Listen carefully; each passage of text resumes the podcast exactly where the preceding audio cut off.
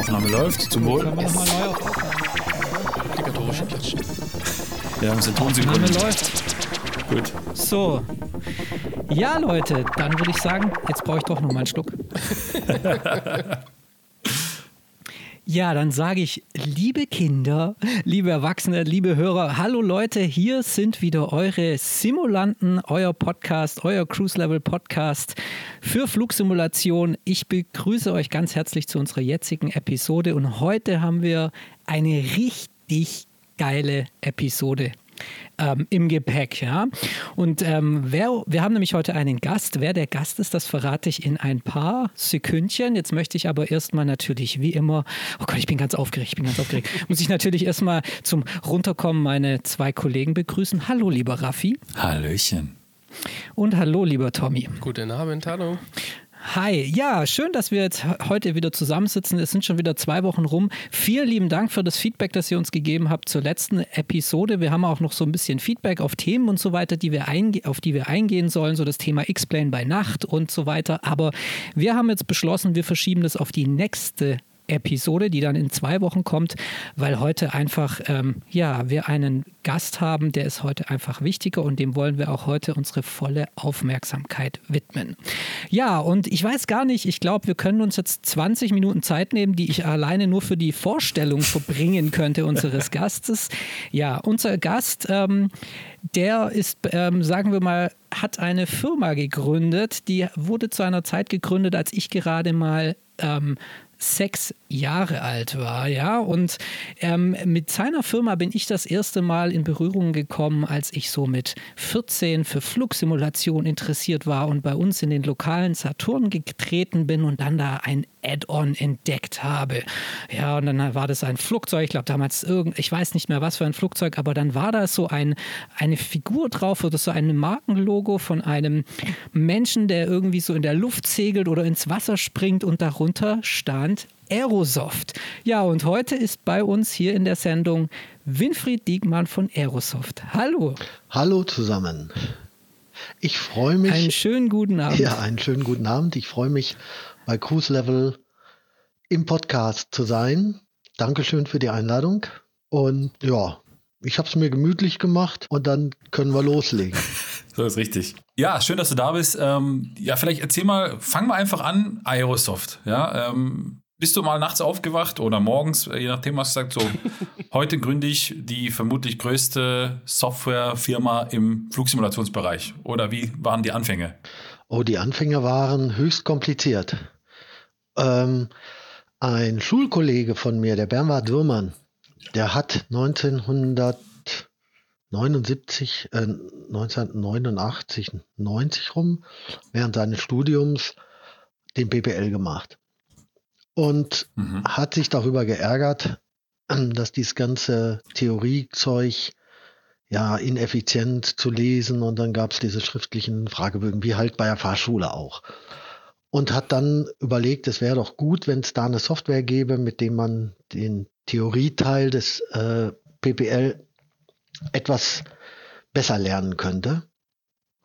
Ja, Mhm. und dann hat er da in die Richtung etwas entwickelt mit einem äh, Kollegen zusammen und hat das Ganze erstmal selbst vermarktet, so als Student so irgendwie. Und hat dann aber überlegt, ach, das ist eigentlich doch ein Thema, was gut ist. Fliegen äh, interessiert viele und äh, hat auch gemerkt, da ist Interesse da. Und hat dann 1991 überlegt, das Ganze in eine richtige Firma zu packen. Ähm, der Name Aerosoft war aber vorher schon da, den hat er schon für seine Privat, private Firma genutzt und hat dann einen anderen Schulkollegen, den Ralf Hartmann, der zu der Zeit Vertriebs, nee, ein Vertriebschef war er nicht, sondern Messechef äh, bei der Firma Peacock Computer war, gefragt, ob er nicht da mitmachen möchte, weil er brauchte jemanden, der nun ein bisschen vertriebliche Erfahrung hat und so ein bisschen auch aus der Computerbranche kam, etc. So, dann haben die beiden beschlossen, wir machen jetzt, wir gründen jetzt eine Firma. Und zeitgleich hat der Ralf Hartmann mit mir gesprochen. Ich war damals äh, in Bonn noch bei einem Bundesverband im Bankenwesen, ob ich nicht Interesse hätte, mit ihm eine Werbeagentur zu gründen. Ja, das waren wir uns, haben wir uns auch gesagt, dann machen wir das, ähm, weil ich auch von Haus aus eher aus dem Marketingbereich komme. Ähm, und haben gesagt, gut, dann gründen wir eine Werbeagentur. So, da der Bernhard Surmann mich aber auch gut kannte, weil wir alle drei zusammen Abitur gemacht haben äh, und neun Jahre zur Schule gegangen sind, gemeinsam, hat er dann gesagt, Mensch, es wäre doch besser, wenn wir Aerosoft zu dritt gründen, dann haben wir auch immer eine Mehrheit. Weil wenn wir zu zweit sind und 50-50 mhm. machen, kriegen wir keine Mehrheit zustande. Also haben sie ja, gesagt, macht Sinn, komm, ja. du hast zwar keine Ahnung vom Computer und vom Fliegen, aber ähm, du nimm einen kleinen Anteil, dann haben wir immer eine Mehrheit. So, so ist das angefangen. Dann bin ich äh, da ein bisschen mit rein, habe mich am Anfang logischerweise, weil ich aus dem Bankenbereich dann kam, ähm, um die Finanzen gekümmert und um ähnliche Dinge. Ähm, und ja, dann ist Aerosoft angefangen, eigentlich als Firma, die Software für die allgemeine Luftfahrt herstellt. Dann ist aber durch einen Zufall relativ schnell ein Professor Sundermann damals zu uns gekommen. Das war ein Chefdesigner der Fürstenberger Porzellanmanufaktur. Also sein Hauptberuf war Kaffeeservice und Kaffeekannen und ähnliches zu designen. Ja. Aber immerhin Professor, ja. Also, äh, ne, also schon irgendwie mit äh, Auftrag, äh, Unterrichtungsauftrag und eben ein Designmensch. Und der hat gesagt, für diesen neuen und Flieger, Segelflieger. Und für diesen neuen Flugsimulator damals FS4, äh, der erstmalig ermöglichte, dass man Flugzeuge und äh, Flugplätze und sowas baut. Ja, man hatte immer in sieben Farben zur Verfügung und man konnte Striche und Kreise zeichnen und kleine Kästchen und so weiter. Ähm, hat er dann angefangen, Szenerien aus Deutschland zu bauen und äh, ist auf uns zugekommen, weil der in Detmold wohnte, hat irgendwie erfahren, dass es da eine Firma gibt, die sich so mit Software für die Luftfahrt beschäftigt. Ja, und hat damit äh, bei uns im Prinzip den Grundstein in, das, in den Bereich Flugsimulation, Hobbyflugsimulation gelegt. Und äh, damit haben wir dann angefangen halt, das waren so die ersten Produkte haben dann natürlich auch mhm. den Microsoft äh, Simulator vertrieben, das Ganze im Online-Bereich. Später hat dann äh, ein, ein Großhändler, der oder ein Mitarbeiter eines Großhändlers, der auch flugaffin war, äh, uns entdeckt hat, gesagt, ach, wollt ihr nicht die Produkte an uns liefern? Wir können die auch an Karstadt liefern und was weiß ich. Und äh, so sind wir dann auch mal so in die Märkte hineingekommen. Ein äh, guter Freund von, damaliger Freund von Bernward, war ich weiß gar nicht, ob er, nee, der war noch an der Uni, der damals Angestellter, also wissenschaftlicher Mitarbeiter, hat dann gesagt, ja, aber für den Flugsimulator braucht man auch mal Hardware. Dann hat er mit einem mhm. äh, anderen Kollegen eine Hardware entwickelt, äh, das, so, das sogenannte ACP, Aircraft Control Panel. Einige haben auch gesagt Aerosoft Control Panel, aber der offizielle Name war Aircraft Control Panel. Äh, mhm. und das haben die dann einmal entwickelt als Prototyp und das haben wir 92 auf der ILA in Berlin erstmalig vorgestellt schon als Prototyp. 93 dann auf der Aero in Friedrichshafen. Konnte man es, glaube ich, ab da dann auch kaufen. Mhm. Und damit hatten wir auch sozusagen die erste Hardware in kleinen Stückzahlen, aber immerhin.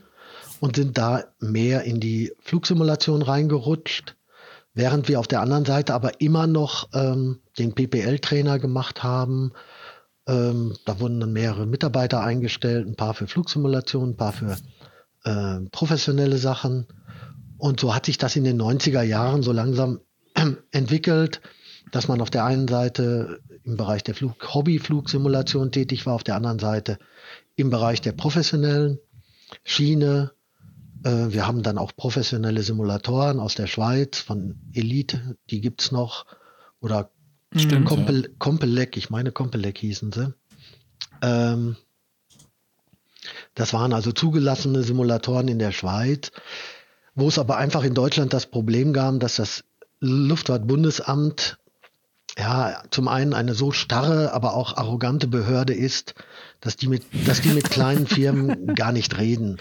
Äh, ich will dazu eine Episode erklären. Wir haben also, wie gesagt, den gesagt, hier, wir möchten das auch gerne zulassen. Die Sachen sind in der Schweiz, in den USA und so weiter zugelassen. Und jeder weiß, dass die Schweiz jetzt nun auch nicht unbedingt die laschesten mhm. sind, was Zulassung angeht. Ähm, und haben überhaupt keine Antwort gekriegt. Dann habe ich einen, ähm, aus meinem Heimatkreis äh, einen Bundestagsabgeordneten angesprochen, den ich kannte, weil er früher unser Bürgermeister war. Der hat gesagt, ja, schickt mir das Schreiben mal, ich schicke das weiter. Also sprich, wir ihm das gleiche Schreiben geschickt, er von seinem Büro aus ans LBA, drei Tage später hatten wir das LBA dran, nicht? Weil ja, jetzt kam ja irgendwas von oben. Da merkt man schon, ja. wie die ticken. Also wenn da nicht von oben Druck kommt oder wahrscheinlich viele Dollars fließen, passiert beim LBA nichts. Und ähm, ja, da muss man dann ganz einfach sagen, ähm, die haben uns dann gesagt, ja, gucken wir uns an. Was im Endeffekt damit geändert ist, dass das Ding trotzdem nicht zugelassen wurde, sondern weiterhin die amerikanischen Dinge, die schon zu der Zeit acht bis zehn Jahre alt waren, vollkommen veraltet, äh, auch was die Software anging. Aber eben, äh, warum soll man sich mit neuer Software beschäftigen, von der man eh keine Ahnung hat? Äh, es könnte ja Arbeit machen. Nicht? Also da muss man einfach sagen, mhm. typische Bundesbehörde, viel Geld reinstecken und ganz wenig hinten raus. Ähm, mir, ist klar, dass, mir ist klar, dass dies gesendet wird, aber ähm, man, ja, ist ja in der Vergangenheit. Muss, Bei uns nicht nur das, es gewesen. hat sich auch, glaube ich, bis heute nichts geändert. Ähm, es ist halt so. Wir haben eine Reihe von Behörden, wo keiner weiß, ob die wirklich Sinn machen und vor allen Dingen nicht die Menge Mensch, die dort arbeitet. Ähm, nicht? Es gibt, es gibt auch noch so ein paar andere. So, dann haben wir also irgendwie gesagt, gut, mit dieser Schiene kommen wir nicht weiter. Wir müssen wegen jedem Scheiß, äh, wenn wir was in der realen Luftfahrt machen wollen, müssen wir das Luftfahrtbundesamt oder dann später die äh, Europäische Zulassungsbehörde oder wen auch immer fragen. Ähm, das lohnt sich nicht. Gut. Mhm. Und dann haben wir mit Gesellschaftermehrheit Ende der 90er beschlossen, wir machen diesen professionellen Teil dicht. Mhm. Daraufhin hat der Gründer, der Bernhard Sommann, gesagt, nee, da mache ich nicht mit, weil ich habe das ja gegründet wegen der professionellen Schiene. Und hat gesagt, gut, dann nehme ich den Teil raus und gründe eine eigene Firma, mache dann den Teil mit Projekten und so weiter und wir konzentrieren uns nur auf den Spielekram. Ähm, so kam es, dass dann der Herr Surmann ähm, um 2000 rum Aerosoft verlassen hat in dem Zuge hat auch der Herr Hartmann dann gesagt, ach weißt du was, komm, du hast eh keine Zeit mehr für die Agentur. Lass mich die Agentur alleine machen und du machst dann Aerosoft alleine. Ja, und dann stand ich da. Ne? Viel Spaß. Ja, ne? Du machst das schon. Ja. Ne? Selber kein Flieger, nicht? Auch nicht der äh, Computer-Nerd. Und ähm, ja, mach mal, mach mal Software für Flieger. Oder vertreib mal Software für Flieger. Ja, ja. Ähm, ja aber kannst du dich noch, kannst du dich noch, wenn ich dich kurz einspreche, kannst du dich noch an das allererste Add-on erinnern, das ihr quasi verkauft, also wirklich softwaretechnisch, weißt ja. du das noch, was das war? Ja, das ja? ist ganz einfach. Die Top-Szenerie 1. Äh, Top-Szenerie 1. Ja, die Top-Szenerie 1. Äh, Top-Szenerien gingen früher bis von 1 bis 7, wenn ich es richtig in Erinnerung habe. Und die Top-Szenerie 1 war meines Wissens Deutschland Mitte. Die ging so von Detmold bis an Münster ran. Und war 50 KB groß. also die war am Anfang, die war am Anfang äh, auf einer, ich glaube, wir hatten die sogar mal auf so einer 5 ein Viertel Zoll. Äh, diese, diese labbrigen Dinger. Ja, ja, ja. Äh, aber da Wahnsinn. will ich jetzt mich nicht, also da bin ich nicht ganz sicher, aber wir hatten es auf jeden Fall auf den ganz normalen äh, 1 MB äh, Double Layer Disketten. Dis, äh, Double Layer nicht, aber Double Side Disketten. Okay, also Geil. dann befinden, dann, also so, liebe Hörer, da könnt ihr mal sehen, wie das damals noch war. Da musste man gar nicht irgendwie sagen, mega Special Airport äh, Frankfurt oder, oder Tromsø oder Kopenhagen. Dort konnte, da, damals konnte man einfach noch sagen, Top Scenery 1 und alle wussten sofort, wovon die Rede ist. Ja? Also du sprichst jetzt eine Zeit an, das müsste ja so das Millennium gewesen sein, ne? so der Jahrtausendwechsel. Hm. Und ich darf ich da ganz ich, kurz ich sagen, also die Top Szenerien gab ja? es nur für den FS4. Und ich glaube noch okay, für den 5.1, das war so bis 94, 95. Mhm. Äh, seit 96, wenn ich mich richtig erinnere, ist dann äh, das German Airports Team äh, zu oh. uns gestoßen. Also die sind 96. Das muss äh, im Bereich des FS5, nee, das war schon der FS 98. Nee, der 8, 95, 98. Der 95er. Oder? FS 95. Mhm. Da wurde schon so ein bisschen Foto, also da gab es schon fotorealistische Cockpits und da gab es auch schon deutlich äh, bessere Szenerien. Man hatte also, also ich man hatte schon mehr. Ich weiß gar nicht, wie viele Farben man dann schon hatte, aber es waren auf ja, jeden mehr, Fall deutlich mehr. Mehr als zwei auf jeden Fall. Also ja. ähm, nicht? Also mehr als sieben waren es auf jeden Fall. Ich weiß nicht, ob es dann schon 32 waren, aber in die Richtung, man konnte also da doch schon einiges mehr äh, machen. Und ähm, ja, wie gesagt, das waren so die, die ersten, die, die was gemacht haben. German, äh, nach den Top-Szenerien waren dann eben die German Airports-Leute. Zu der Zeit gab es auch mal dann im Freeware-Bereich äh, einen Menschen, mit dem man schon zu tun hatte, den Manfred Spatz, ähm, mhm. der jetzt einer der beiden Hauptleute äh, oder nicht jetzt schon ewig dann später mit dem Thorsten Loth zusammen Simwings äh, gegründet hat. Mhm. Ähm, also auch da fing das schon zu den Zeiten an. Und ähm, ja, vorher war, gab es noch, ich glaube sogar etwas vorher war noch, ähm, den wir, das wird noch ein oder andere kennen, der Flight Sim Commander. Der hieß, ja, der, Claro, der hieß aber Claro noch nicht Commander, ja, ja. Äh, Flight Sim Commander, nicht von äh, Sascha Felix, der ja schon leider schon viel zu früh gestorben ist, war, boah, wie viele Jahren war das? Fast zehn Jahren. Äh, und Volker. Und ähm, das muss so alles im Bereich 95, 96 passiert sein.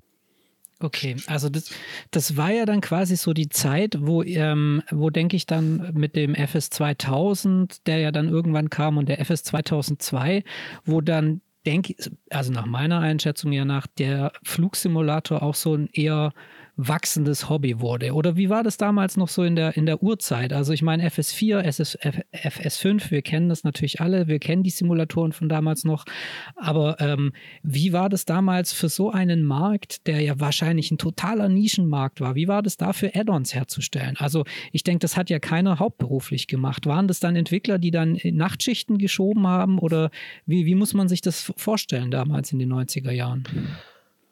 Naja, ähm, zum einen darf man das gar nicht so nischig sehen. Also ähm, Microsoft, ähm, der Flugsimulator von Microsoft war seit dem FS4 eigentlich fast nonstop in den Media Control Charts.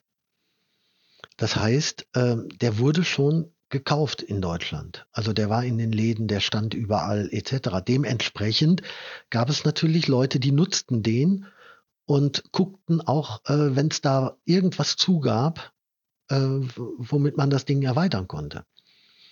Ähm, die Anfänge in der Simulation waren fast immer so, dass die Entwickler zuerst mal als Hobbyentwickler gearbeitet haben. Das war zu der Zeit aber auch relativ unproblematisch. Wenn man sich vorstellt, die ersten German Airports haben, ich glaube, das die erste Mal German Airports 1, 2, 3, also die ganzen deutschen Airports. Das waren damals, ich glaube, 24 Airports waren drauf, jeweils acht.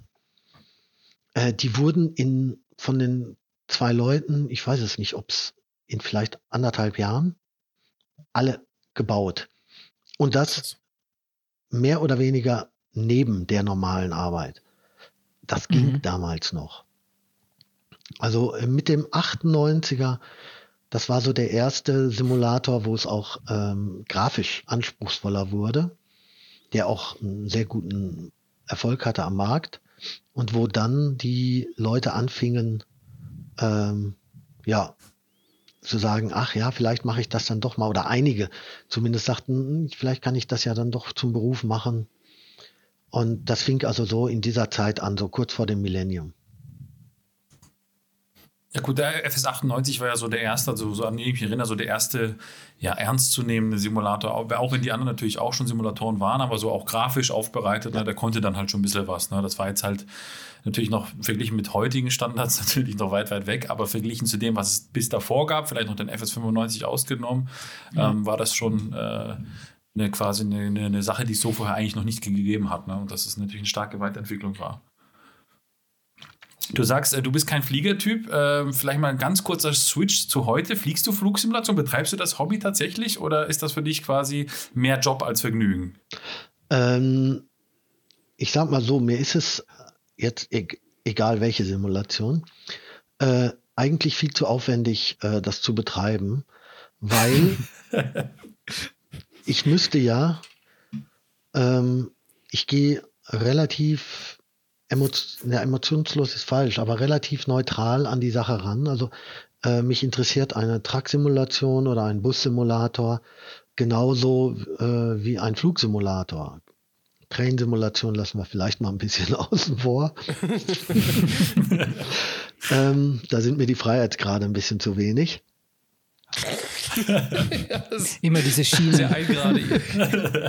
Aber ähm, das Problem ist, dass Flugsimulation meines Erachtens nur wirklich Spaß macht, wenn man auch die passende Hardware dazu hat. Äh, das, stimmt, das, gleiche ja. gilt aber für die anderen Simulatoren auch. Das heißt, ich habe ja nun den, den Vorteil, dass ich äh, für die ganzen Simulatoren auch die Hardware im Büro habe. Also wenn ich etwas ausprobiere, dann im Büro. Ähm, so, okay. also die anderen arbeiten und du fährst im Simulator durch die Gegend quasi. Ich lasse mir, das, lass mir das eher mal gucken, äh, mal zeigen oder lege Hand am, in der Regel aber dann noch bevor die Produkte fertig sind. Also dann eher, okay, eher mal so testweise. Okay. Oder auf, oder auf Messen, ne, wenn keine Besucher da sind. So. Ne? Es, gibt ja so, Stimmt, ja. es gibt ja so Messen, wo tote Hose ist oder zumindest äh, wo so stundenweise tote Hose ist. Und wenn man dann am Stand steht, dann ist natürlich immer ganz nett, so auf der Aero gerade mal sich ins Cockpit zu setzen und zu sagen, ach, jetzt fliege ich mal eine Runde schön über die Schweizer Berge. Ne, so ein Cockpit haben wir auch nicht immer ausgepackt da stehen, also von daher kann man das dann mal nutzen. Das stimmt, ja. Okay, also ihr, ihr, ähm, ja, das stimmt natürlich. Ich muss dir da zustimmen. Das äh, Hobby ist natürlich auch sehr zeitaufwendig, weil es gibt da so eine Firma in Paderborn, die haut die ganze Zeit Add-ons raus, die muss man dann installieren und ja. dann gibt es oft einen Simul äh, Simulator-Crash und dann muss man zu den Paderbornern ins Forum gehen und nachfragen und so weiter. Ähm, aber es ist ja nicht nur, wie du schon gerade auch angesprochen hast, Flugsimulation, die ihr, oder Produkte für die Flugsimulation, sei es Hardware oder Software, sondern ihr habt ja jetzt in den letzten 20 Jahren, sage ich jetzt mal ganz grob, auch weitere Simulationsprogramme dazugenommen. Ja? Jetzt würde mich mal interessieren, wie seid ihr da dazu gekommen? Also war das so, seid ihr rangegangen, habt gesagt, hey, es wäre doch cool, wenn wir mal einen Bus, einen Omnibus-Simulator hätten? Oder, oder habt ihr da vorher, weil du ja auch sagst, du kommst so aus der Richtung Werbeagentur oder weil das das ja ursprünglich war, habt ihr da eine Marktforschung betrieben oder wie ist es, wie hat da Aerosoft entschlossen oder wie hast du, Winfried, ähm, dich dazu entschlossen, neue Gebiete oder neue Terrains zu erkunden? Ja, ich muss ganz ehrlich sagen, das waren irrsinnig teure Studien, Marktanalysen etc. äh, nein, nein, ganz und, ganz und gar nicht. Ähm, so zu, unserer Schande müssen wir sagen, so kreativ waren wir nicht oder wie auch immer. Ähm, 2002 äh, kriegten wir einen Anruf von Microsoft. Ähm, wir würden ja viele schöne Add-ons für den Flugsimulator machen und Microsoft gedenkt, einen Train-Simulator auf den Markt zu bringen, ob wir da nicht auch was für machen wollten. Wenn man von Microsoft nett gebeten wird, dann macht man das natürlich. Äh, so, so sind wir dann an die Zugsimulation gekommen. Äh, über die mhm. Zugsimulation hatten wir einen Team oder ein, ein, ja, ein kleines Studio war das schon, die haben gesagt, ah, wir machen einen Zug, aber wir machen eine, Subway. Also wir machen auf Basis des Zugsimulators eine Untergrundgeschichte.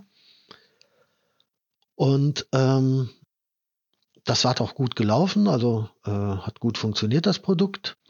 Und dann kam das Studio an und sagte, ey, wir würden gerne mal so in einen New Yorker Bus-Simulator machen.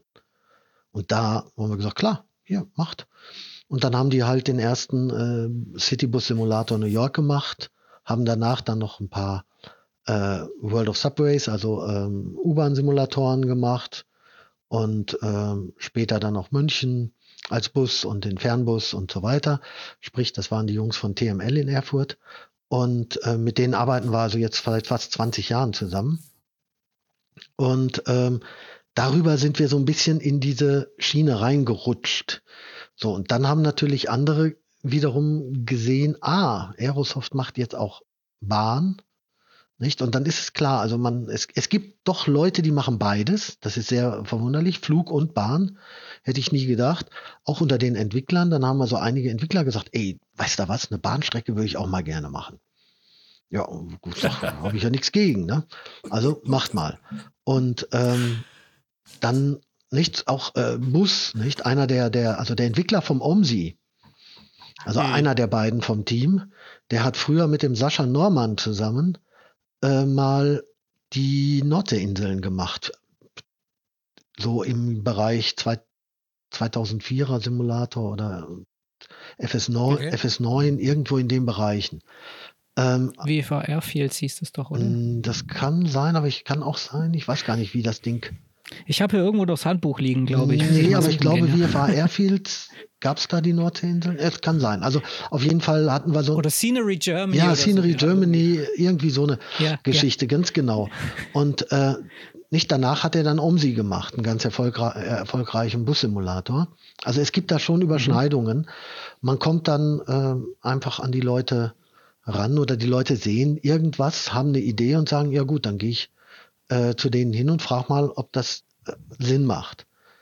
Ähm, okay. Das Ganze hat sich erst so ein bisschen geändert in den letzten zehn Jahren, äh, weil einfach die Projekte zu teuer geworden sind, dass die Leute so mit einer Idee kommen und sagen, ey, wir sind hier zu dritt und haben uns überlegt, wir machen einen Bussimulator.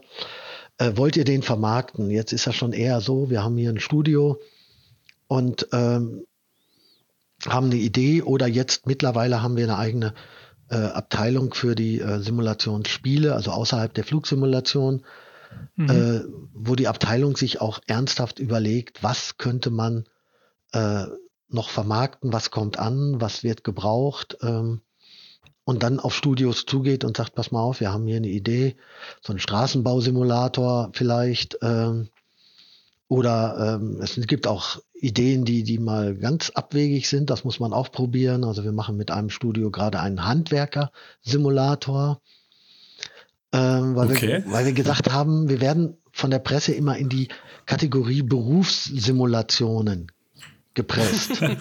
ja, das sagt man. Also der Busfahrer, der Pilot, der Eisenbahn, Lok, der Lokführer, ja. der Trucker und mhm. so weiter. Und da haben wir gesagt, Berufssimulation Menschenskinders. Äh, Handwerk ist doch auch äh, eine feine Sache. Und jetzt wollen wir das mal ausprobieren. Also ähm, teilweise kommen halt die Sachen von uns, teilweise kommen aber auch die Firmen auf uns zu und sagen, ey, wir haben hier eine gute Idee oder schon angefangen, zeigen uns was. Ähm, okay. Das ist äh, unterschiedlich. Interessant, krass. Okay. ähm, ich, ich natürlich ein Handwerker, ein Handwerkersimulator ist natürlich mega interessant und ähm, äh, da würde ich jetzt gerne noch in der, in der detailliert drüber sprechen, aber ich würde gerne noch mal zu unserem Hauptthema zum, zu, äh, oder für uns interessanten Thema, Thema Flugsimulation kommen. Und zwar, du hast vorher so einen interessanten Satz losgelassen. Ähm, Microsoft hat irgendwie über den Train Simulator nachgedacht und hat bei euch angerufen wegen Add-ons oder wegen Content. Heißt das oder könnte man jetzt sagen, Microsoft bringt dieses Spiel wirklich raus mit der Perspektive, dass dafür auch ein Add-on-Markt dann existieren soll? Ja. Also definitiv. Okay. Ähm, Microsoft hatte beim Train Simulator ganz klar die Überlegung, im äh, Train Simulator selbst war, ich glaube, eine englische, eine amerikanische eine, ich weiß gar nicht, asiatische, bin ich gar nicht mehr sicher in der ersten Version. Und auf, in, Japan, in Japan war eine Strecke ja, dabei. Ja. Und eine österreichische Strecke. Also keine deutsche Strecke. Mhm. Und die haben ganz klar gesagt, damit wir überhaupt mit dem Produkt im deutschen Markt Fuß fassen, brauchen wir deutschen Content. Ähm, nicht? Und äh, ja, das war schon deren Zielsetzung. Okay, ja, und dann ähm, ging es ja bei Microsoft weiter mit den Flugsimulatoren. Dann kam der Flugsimulator 2004, der FSX und dann war plötzlich Ruhe. Und dann ist ein kleiner Cut da gewesen, eine kleine eine Zeitüberbrückung. Und jetzt, wenn, wenn du sagst, ähm, Microsoft ruft bei euch an, wann hast du, lieber Winfried, den Anruf bekommen von Asobo Studios und Microsoft Fly oder von Microsoft, es wird einen neuen Flugsimulator geben? Ja, ob ihr es glaubt oder nicht. Ähm, ich war genauso überrascht wie alle anderen auch. Äh, an dem Sonntagabend äh, FS Expo in, wo war sie, in Florida, mhm. ähm, kriege ich plötzlich einen Anruf von, ähm, nicht von Microsoft, sondern einfach nur von einem Kollegen. Du, äh, guck mal ganz schnell, hier ist eine Ankündigung von Microsoft, da soll ein neuer Flugsimulator kommen. Ähm, also da waren wir genauso überrascht. Ich habe mir dann auch den Trailer angeguckt. Ähm, habe gesagt, das Ding sieht richtig, richtig geil aus. Äh, mal gucken, was da weiterkommt. Habe aber erst einmal jetzt nicht reagiert. Wir sind auch von uns nicht auf Microsoft zugegangen, weil auch die ganzen Ansprechpartner gar nicht mehr existierten, die wir von früher kannten. Äh, und ein paar Tage später kriegte ich dann aber eine Aufforderung, äh, kein Anruf, sondern äh, Info per, per Mail, äh, dass man doch mal einen Call machen möchte. Und äh, ja gut, dann haben wir halt mit Microsoft gesprochen. Und äh, das war durchaus ähnlich von der Intention her wie beim äh, Train Simulator. Es war von vornherein klar, Microsoft möchte zu dem Simulator ein Ecosystem haben, ein äh, weil sie mhm. gesagt haben, wir können nicht alles selber machen und wir wollen auch nicht. Es muss äh, eine hohe Kreativität von außen da sein, eine hohe Vielfalt. Und äh, wir liefern die Basis, eine sehr gute Basis. Und äh, wir möchten hier nicht die Community kaputt machen, sondern wir möchten eigentlich die Community, der Community neue Impulse geben. Ja, und natürlich gleichzeitig ähm, dann auch äh, mit Fachleuten sprechen. Da war ich dann allerdings der falsche Ansprechpartner, äh, zumindest was die technischen Seiten angeht, aber da eben auch dann äh, sprechen, wie sieht, ja, was sollte in so einem Simulator drin sein und so weiter. Äh, das heißt, da haben dann auch ähm, die Leute, die bei uns in der Flugsimulation entwickeln oder die Produktmanager äh, mit Microsoft gesprochen, beziehungsweise dann auch nicht mit Microsoft so sehr, sondern dann eher mit Asobo. Nicht? Ich persönlich habe direkt noch gar nicht mit Asobo gesprochen äh, mhm. soweit ich mich erinnere. Also in dem ersten äh, oder in den ersten Gesprächen war ähm, der Sebastian, Sebastian äh, glaube ich, mit dabei von Asobo. Aber weil einfach klar ist, die kaufmännische Seite, die strategische, die Marketingseite liegt bei Microsoft. Das heißt, äh, dafür bin ich zuständig. Und in dem Augenblick, wo es in die technischen Dinge geht, halte ich mich raus, weil was soll ich über Dinge reden, die ich dann nur weitergeben muss und vielleicht auch noch falsch weitergebe. Da sollen dann die Techniker und die Entwickler wirklich miteinander reden. Das funktioniert aber ganz hervorragend. Äh, ganz großes Lob. Wir haben noch nie so gut äh, mit externen Entwicklern äh, zusammengearbeitet, also mit Entwicklern, die ja, für die wir Add-ons machen oder ähnliches. Das ist also äh, total klasse. Mhm. Der Hans hat also, ja, die, die, die müssen täglich hin und her, hin und her mit Standleitung. Ja. Standleitung. Ja, die haben mehr oder weniger auf einer Plattform fast entwickelt, so ungefähr. Nicht? Ähm, weil das gar nicht anders ging, weil gewisse Sachen äh, waren einfach noch, noch nicht so direkt vielleicht vorgesehen oder, also da musste ganz viel noch im Simulator gemacht werden, damit da eine CRJ rauskommen konnte. Ähm, ja, da muss also, ja immer noch viel gemacht werden, wahrscheinlich. So ja, weil der, ähm, der Release, also da, da würde ich mich jetzt, würde mich mal auch interessieren, also du sagst ja, du vertrittst ja so die kaufmännische Überblicksperspektive, ähm, Vogelperspektive über der Firma. Wie tief bist du auch involviert in den Status der Projekte? Also gehst du irgendwann auch mal ins Büro und sagst, so Leute, wir müssen langsam ein bisschen Gas geben oder, oder wie läuft es bei euch? Denn ich meine, wir sind ja am, am Receiving End, wir sind die Konsumenten und wir gehen täglich, ich sag's dir, mindestens durch, fünfmal ja. in, in, euer, in euer Forum und schauen, wie weit ist der CRJ, wie, wie weit ist der CRJ und dann, ähm, ich meine, der, und der Hans hat uns ja auch schon wunderbar in, in einem Podcast beschrieben, dass es auch ein, ähm, ähm, ein sehr schwieriger Prozess ist oder was heißt schwieriger Prozess, halt ein neuer Prozess ist, ähm, dieses Add-on da reinzutreiben, aber ähm, gibt es da von dir ähm, gibst du da Impulse in deine Entwicklerteams und sagst so Leute, wir haben, wir stecken uns jetzt zum Beispiel den Mai als Termin und den wollen wir erreichen? Oder wie bist du da involviert in den Entwicklungsprozess? Also grundsätzlich machen wir es so, dass ich am Anfang eines einer Entwicklung jetzt nicht bei der CJ, das wäre Glaskugel gewesen, aber bei einer bei den jetzt Folgeprojekten schon abfrage, was meint ihr, wie lange das dauert? So, dann lege ich mir das irgendwo hin ähm, und frage vielleicht dann am Anfang einmal im Monat oder äh, so nach, seid ihr noch on time? Ähm, und wenn es dann Richtung Release geht, dann wird ein bisschen genauer geguckt. Dann wird geguckt, wie viel haben wir schon eine Beta, eine Alpha-Version. Äh, wer testet die? Wie viele Fehler sind noch drin? Wo gibt's noch Probleme? Äh, das ist eigentlich aktuell bei der CRJ größtenteils ähm, durch. Äh, es gibt, kann ich ganz offen sagen, es gab noch ein paar Kleinigkeiten im Soundbereich, weil das, ein, dieses neue, das Wise ist ja ein neues System, äh, wo man einfach gucken muss, auch das ganz eng mit Asobo, auch da die Experten von Asobo helfen da uns massiv. Aber trotzdem hat man den Input hier und da und muss gucken, wie will man das haben. Äh, und dazu kommt, äh, es muss dann auch wieder im, ja, im Ablauf passen. Ähm, da spielt auch Microsoft jetzt ein ganz klein bisschen rein mit ihren Updates. Welches Update kommt wann?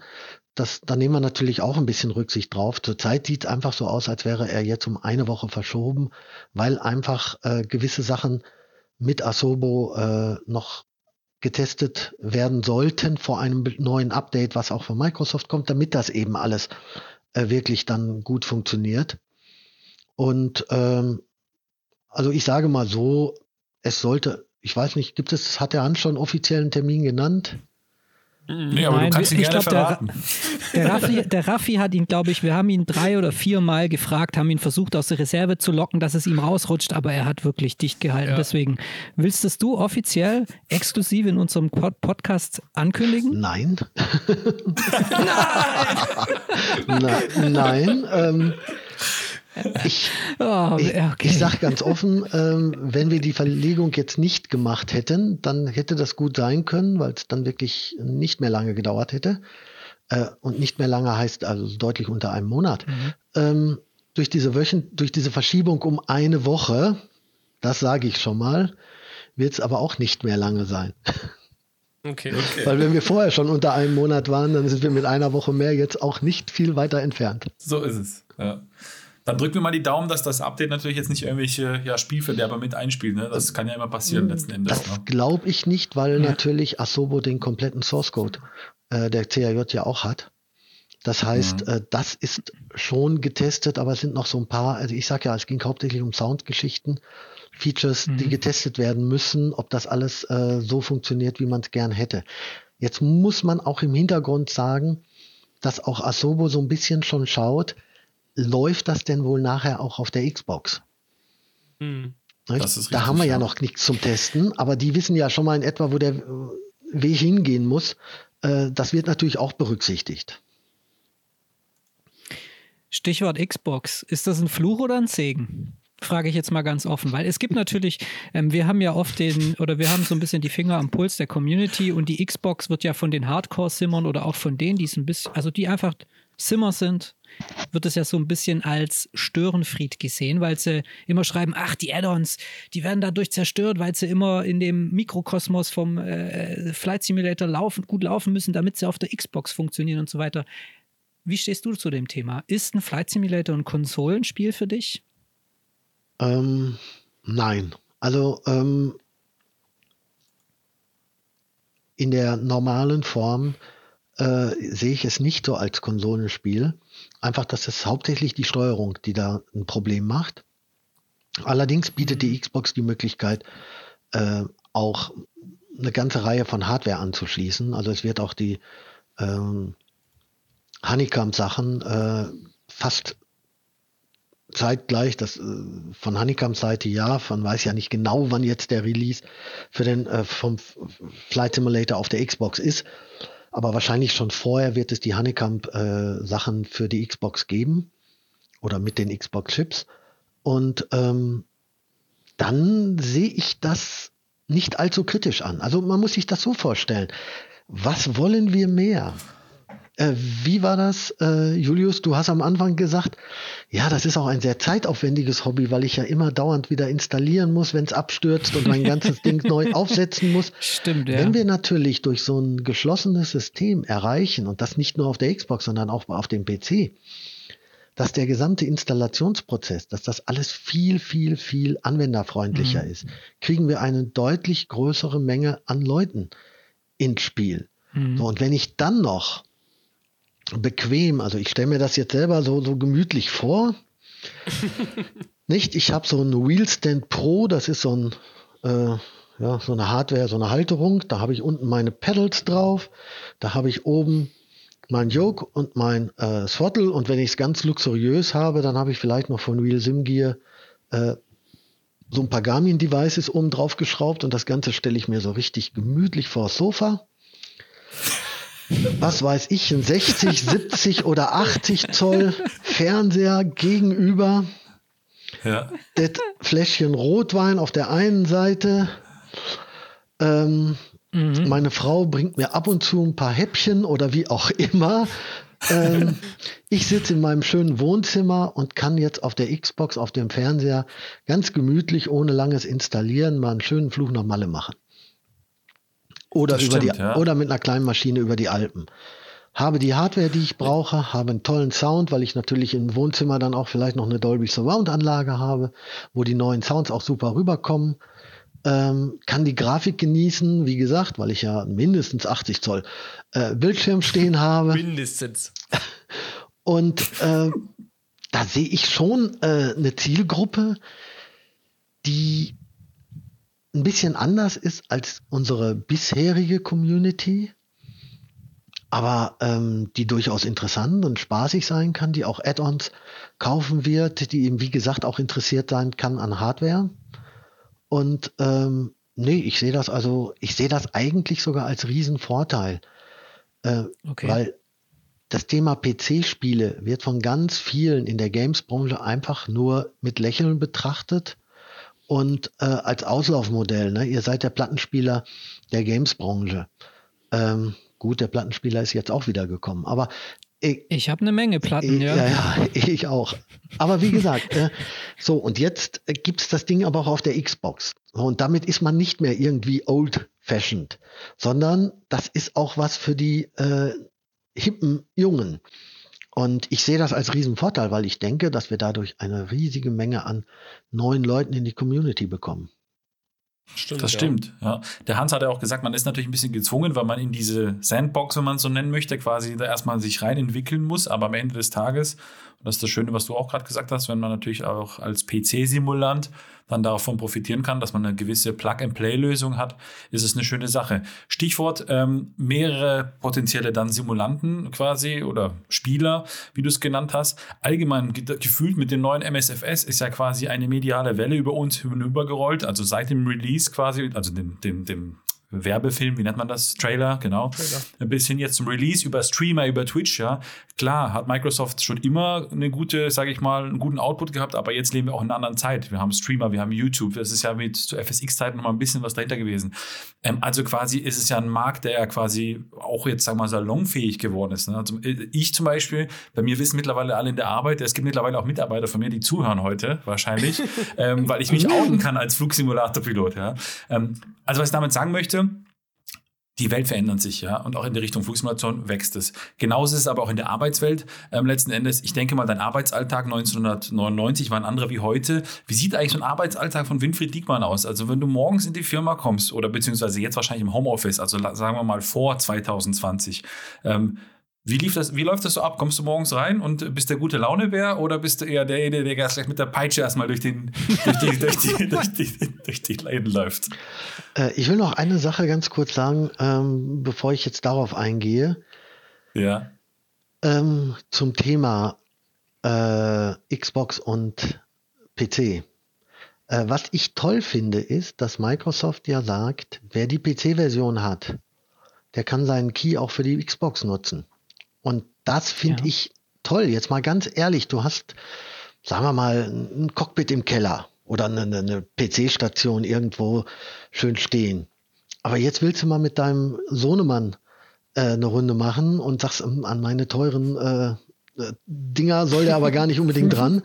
Puh, Key in die äh, als Download auf die Xbox und dann spielst du eine Runde äh, auf dem PC, äh, auf der Xbox. Das ist also und umgekehrt, die, die die Version für die Xbox kaufen, werden ja auch dann auf dem PC spielen können. Das heißt, ich, ich trenne nicht zwischen beiden Welten, sondern äh, ich kann ganz bequem hin und her gehen. Ähm, ich, ich wollte, ich muss natürlich auf mein Büro kommen. Alle wollen jetzt wissen, ob ich da morgens. Also erstens, äh, ich fahre ins Büro. Ich bin nicht im Homeoffice. Äh, wir haben Ah, okay, ungefähr äh, 50 bis 60 Prozent äh, Homeoffice, aber dadurch, dass wir keine groß, also ja eigentlich keine Großraumbüros haben, sondern Einzelbüros oder maximal mit zwei Leuten, zwei, drei Leuten, ist es so, dass wir das im Wechsel machen. Das heißt, äh, die Leute sind im Homeoffice, aber ähm, die meisten haben auch keine Lust, die ganze Woche äh, im Homeoffice zu sein und sagen, Mensch, äh, ich will auch mal mit den Kollegen reden und äh, der Kaffee im Büro schmeckt sowieso äh, besser oder was auch immer. Ähm, und von daher sind wir so, ja, wie gesagt, so ungefähr ein Drittel äh, jeweils dort. Und wenn ich ins Büro komme, das ist, sehr unterschiedlich. Nicht? Man kommt mal ähm, gut, mal schlecht gelaunt ins Büro. Aber ich gehe jetzt also auch nicht jeden Morgen einmal durch die ganze Firma und gucke, wer da ist, und, ähm, sondern ich schaue einfach, ähm, was liegt an. Meistens ist es so, dass man dann eh schon, äh, sobald man da ist, dann auch den Leuten Hallo sagt, dann wissen die, dass man da ist und dann gibt's halt ganz viele äh, Besprechungen, mittlerweile auch ganz viele Videokonferenzen äh, zu allen möglichen Themen, weil wir einfach ähm, so viele Projekte haben, ähm, dass da immer was ist. Wir haben gerade heute ein Rele Release von unserem On the Road Truck Simulator auf PlayStation gehabt äh, und dann geht's ab Mittag schon los. Oh, Amazon zeigt an, nur noch acht im Lager. Also ruft man Großhändler an, was ist los? Warum hat Amazon nicht genug am Lager? Ja, weil Amazon nicht genug bestellt hat. Ja, dann seht zu, ja. Wir können aber Amazon nicht drängen, die bestellen, wie sie Lust haben. Ja, weil sie einfach, ähm, ja, so sind. Ähm, nicht der, der menschliche Ansprechpartner ist da nicht unbedingt gefragt, sondern das muss die Maschine machen und wenn die Maschine entscheidet, jetzt gibt's gerade keine Bestellung, dann gibt's keine Bestellung. Also gucken wir, wer könnte dann alternativ liefern. Dann guckt man beim nächsten, was weiß ich, Otto und so weiter, äh, wen es da noch gibt. Ja, wie sieht's denn da aus? Ja, zwei Stunden später, der hat auch nichts mehr am Lager. Ähm, ja, warum hat er denn nicht mehr bestellt? Ja, die wussten nicht, dass das so gut läuft.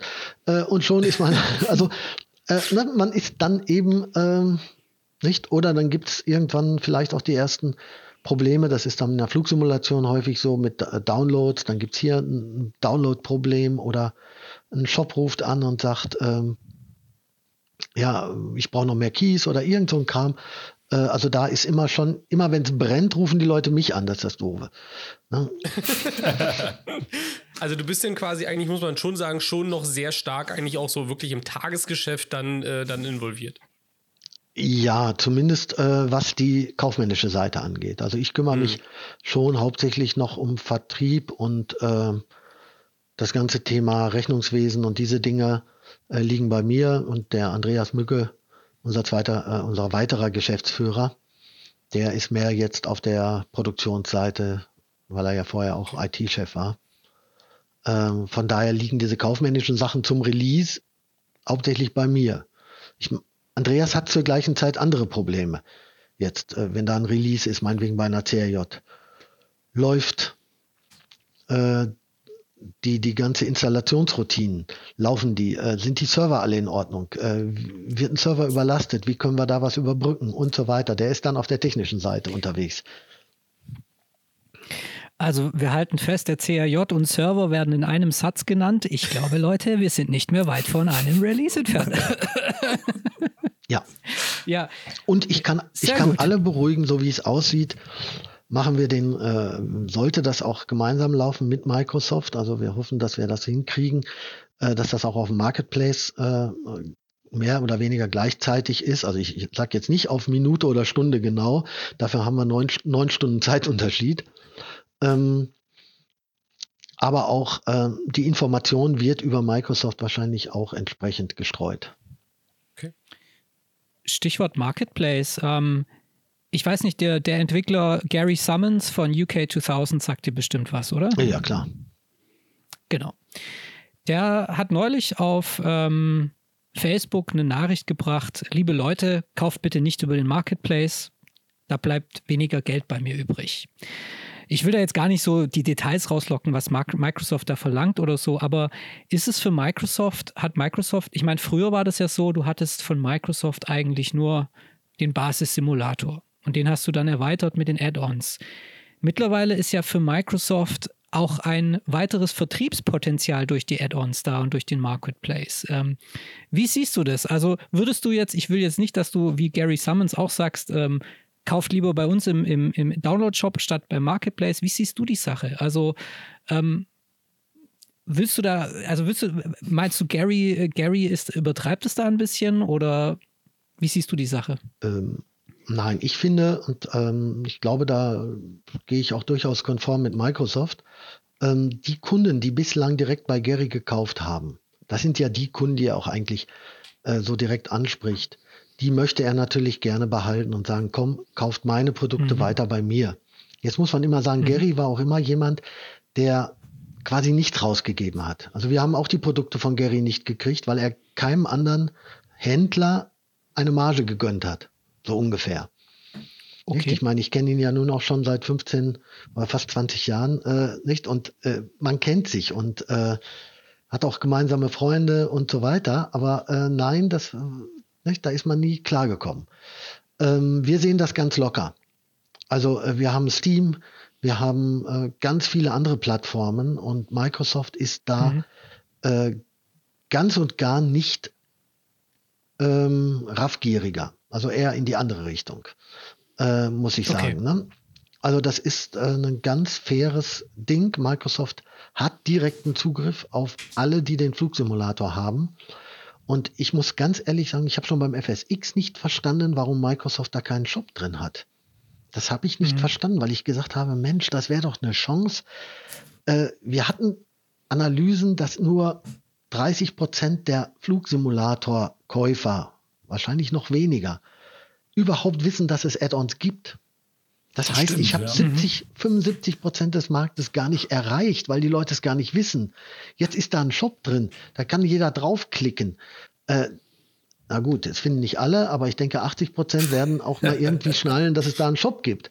Äh, das heißt, ich habe mal eben schnell die Kundenbasis äh, mehr als Erhöht, ja. mehr als verdoppelt und dafür gebe ich doch auch ein Share ab. Das ist doch vollkommen in Ordnung. Und natürlich sage ich, die Kunden, die immer bei Aerosoft gekauft haben, die sollen weiter bei Aerosoft kaufen. Die Kunden, die bei Miguel gekauft haben, die sollen auch weiter bei Miguel kaufen. Ähm, nicht? Also auch der wird die Produkte Simmarket haben. als Erklärung, ja. Genau, ja. bei Simmarket. Ne? Äh, ja. Das ist auch so. Und die Kunden, die bei Just Flight in England äh, traditionell gekauft haben, die, die kaufen auch dort, solange sie dort die Produkte bekommen.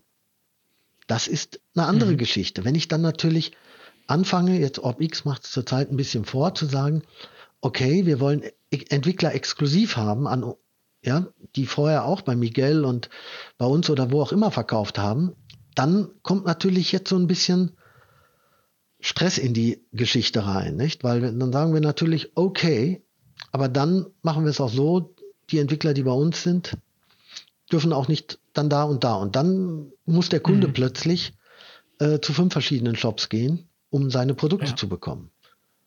Es gibt natürlich auch Entwickler, die wollen das. Also PMDG hat immer gesagt, wir wollen generell nur einen Partner noch haben. Ihr macht unsere Boxen, ihr dürft auch unsere Downloads verkaufen, aber eben mehr nicht. Ne? Okay, also es ist ja auch interessant, weil ihr seid ja nicht nur quasi ein Vertrieb, sondern ihr habt ja auch eigene Produkte. Ihr seid ja quasi wie zum Beispiel auch Orbix, ne? Die bei denen ist es ja auch so, die hatten, hatten anfangs nur ihre eigenen Szenerien im Vertrieb und jetzt fangen sie gerade an, immer sich weitere dazu zu holen. Also fast wöchentlich kommen ja neue dazu. Also die sind so ein bisschen vom Hersteller auch zum Vertriebskanal.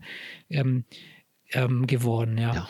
Weil du gerade PMDG erwähnst, möchte ich dir mal eine Frage stellen, wie, wie ihr so mit dem Thema Realismus umgeht. Ja, ich meine, Realismus kann man natürlich jetzt in, über viele Wege definieren, aber ich sage jetzt mal so, die Hardcore-Flightzimmer oder auch vielleicht die, die auf dem Weg dorthin sind, mögen es ja gerne sehr realistisch. Du hast jetzt gerade Robert Randasso angesprochen, der mit seinen PMDG-Produkten ja wirklich auch immer einen sehr hohen Standard an Realismus bietet. Also ich sage jetzt mal, das Flugzeug entspricht natürlich den Tatsachen vom Aussehen her, aber auch von den Systemen. Und in den Systemen kann man noch mal mehr in die Tiefe gehen, wenn man sich herausfordern will mit Failure Simulation und so weiter auch. Dann gibt es noch andere Hersteller, wie zum Beispiel Leonardo mit dem Mad Dog, die das machen, oder FS Labs. Bei Aerosoft, wie geht ihr mit diesem Thema Realismus um? Denn man muss ja, also ihr habt ja auch solide Airbus-Simulationen, die wirklich ähm, sehr gut sind. Aber wenn man jetzt sagt, ich möchte jetzt mal Failure-Simulationen machen und so, da ist dann an der Stelle meistens Schluss. Wie geht ihr da mit dem Thema um? Also, wie ist so eu also wie definiert ihr für euch den Realismus, den der Kunde will? Ja, ähm, also grundsätzlich sind wir keine äh, Perfektionisten bis zum letzten, weil wir einfach sagen, ein Kunde, der, der meint, er kann alleine einen Airbus fliegen, der kann mit dem mhm. Realismus es nicht so ernst meinen. Ähm, ja. Das ist ein valider Punkt, ja. ja so, da muss man ja nicht, da muss man ja nicht äh, lange drüber reden, äh, sonst würden ja nur noch einer da vorne sitzen. Das gleiche gilt für Boeing und so weiter. Wir haben eine ganze Reihe Airbus-Piloten, auch ähm, ein Freund von mir äh, bei Lufthansa, ähm, der sagt, Thema Failure, für er selber ist seit 30 Jahren Pilot, hat CRJ geflogen, A3, äh, nee, hat ATR erst geflogen, dann CRJ, dann A320. Äh, er hat noch keine Failure gehabt. Ähm, das wird zwar im Simulator immer geübt, aber für den realen Flug ist ein, ein mhm. Triebwerksausfall äh, nicht relevant, weil äh, so einer kommt auf zwei Millionen Flugstunden einmal vor oder so. Also ein Großteil der Piloten werden das nie erleben. Ähm, so, und die kleineren Failures, Ausfall der Sprechanlage und Ausfall, äh, was weiß ich, der Kabinenbelüftung oder ähnlichen Kram, äh, ja, okay, den will ich aber nicht simulieren, weil der nicht flugrelevant ist. Das kommt allerdings häufiger vor. ähm, von daher ist es immer eine Frage zwischen Aufwand und Nutzen. Wenn man sich überlegt, dass eine Failure-Simulation, so einen Airbus, dann von 60 Euro auf über 100 Euro treiben würde, dann ist die Frage, ja, will ich das wirklich? Mhm. Ich kann auch dann, also es gibt ja immer zwei Möglichkeiten. Also ich habe das äh, im, ähm, mit dem Kollegen, der A320 spielt, selber in seinem ähm, Airbus, den er da im ähm, ja, in seinem äh, Luftsportclub mal mit der Jugend gemacht hat, mal durchexerziert. Im Endeffekt ist es so, da kommt eine Failure-Meldung, Triebwerk, äh, Ausfall, so, und dann mhm. passiert folgendes, dann habe ich nach Checkliste das und das und das zu tun. Dann mache ich, drücke ich, ich sag mal, fünf bis zehn Knöpfe. Ähm, so, und dann stabilisiert sich das Flugzeug und dann fliege ich ganz normal äh, weiter. Das macht sogar im Zweifelsfall mein Autopilot danach. Ähm, mhm. Das heißt, äh, will ich für dieses zehn Knöpfe drücken, ähm, 40 Euro mehr bezahlen. Okay. Da sind wir wieder Punkt und ein, äh, ein Freund von mir, der auch in der Flugsimulation unterwegs ist, der auch wirklich sehr äh, interessiert ist und so weiter.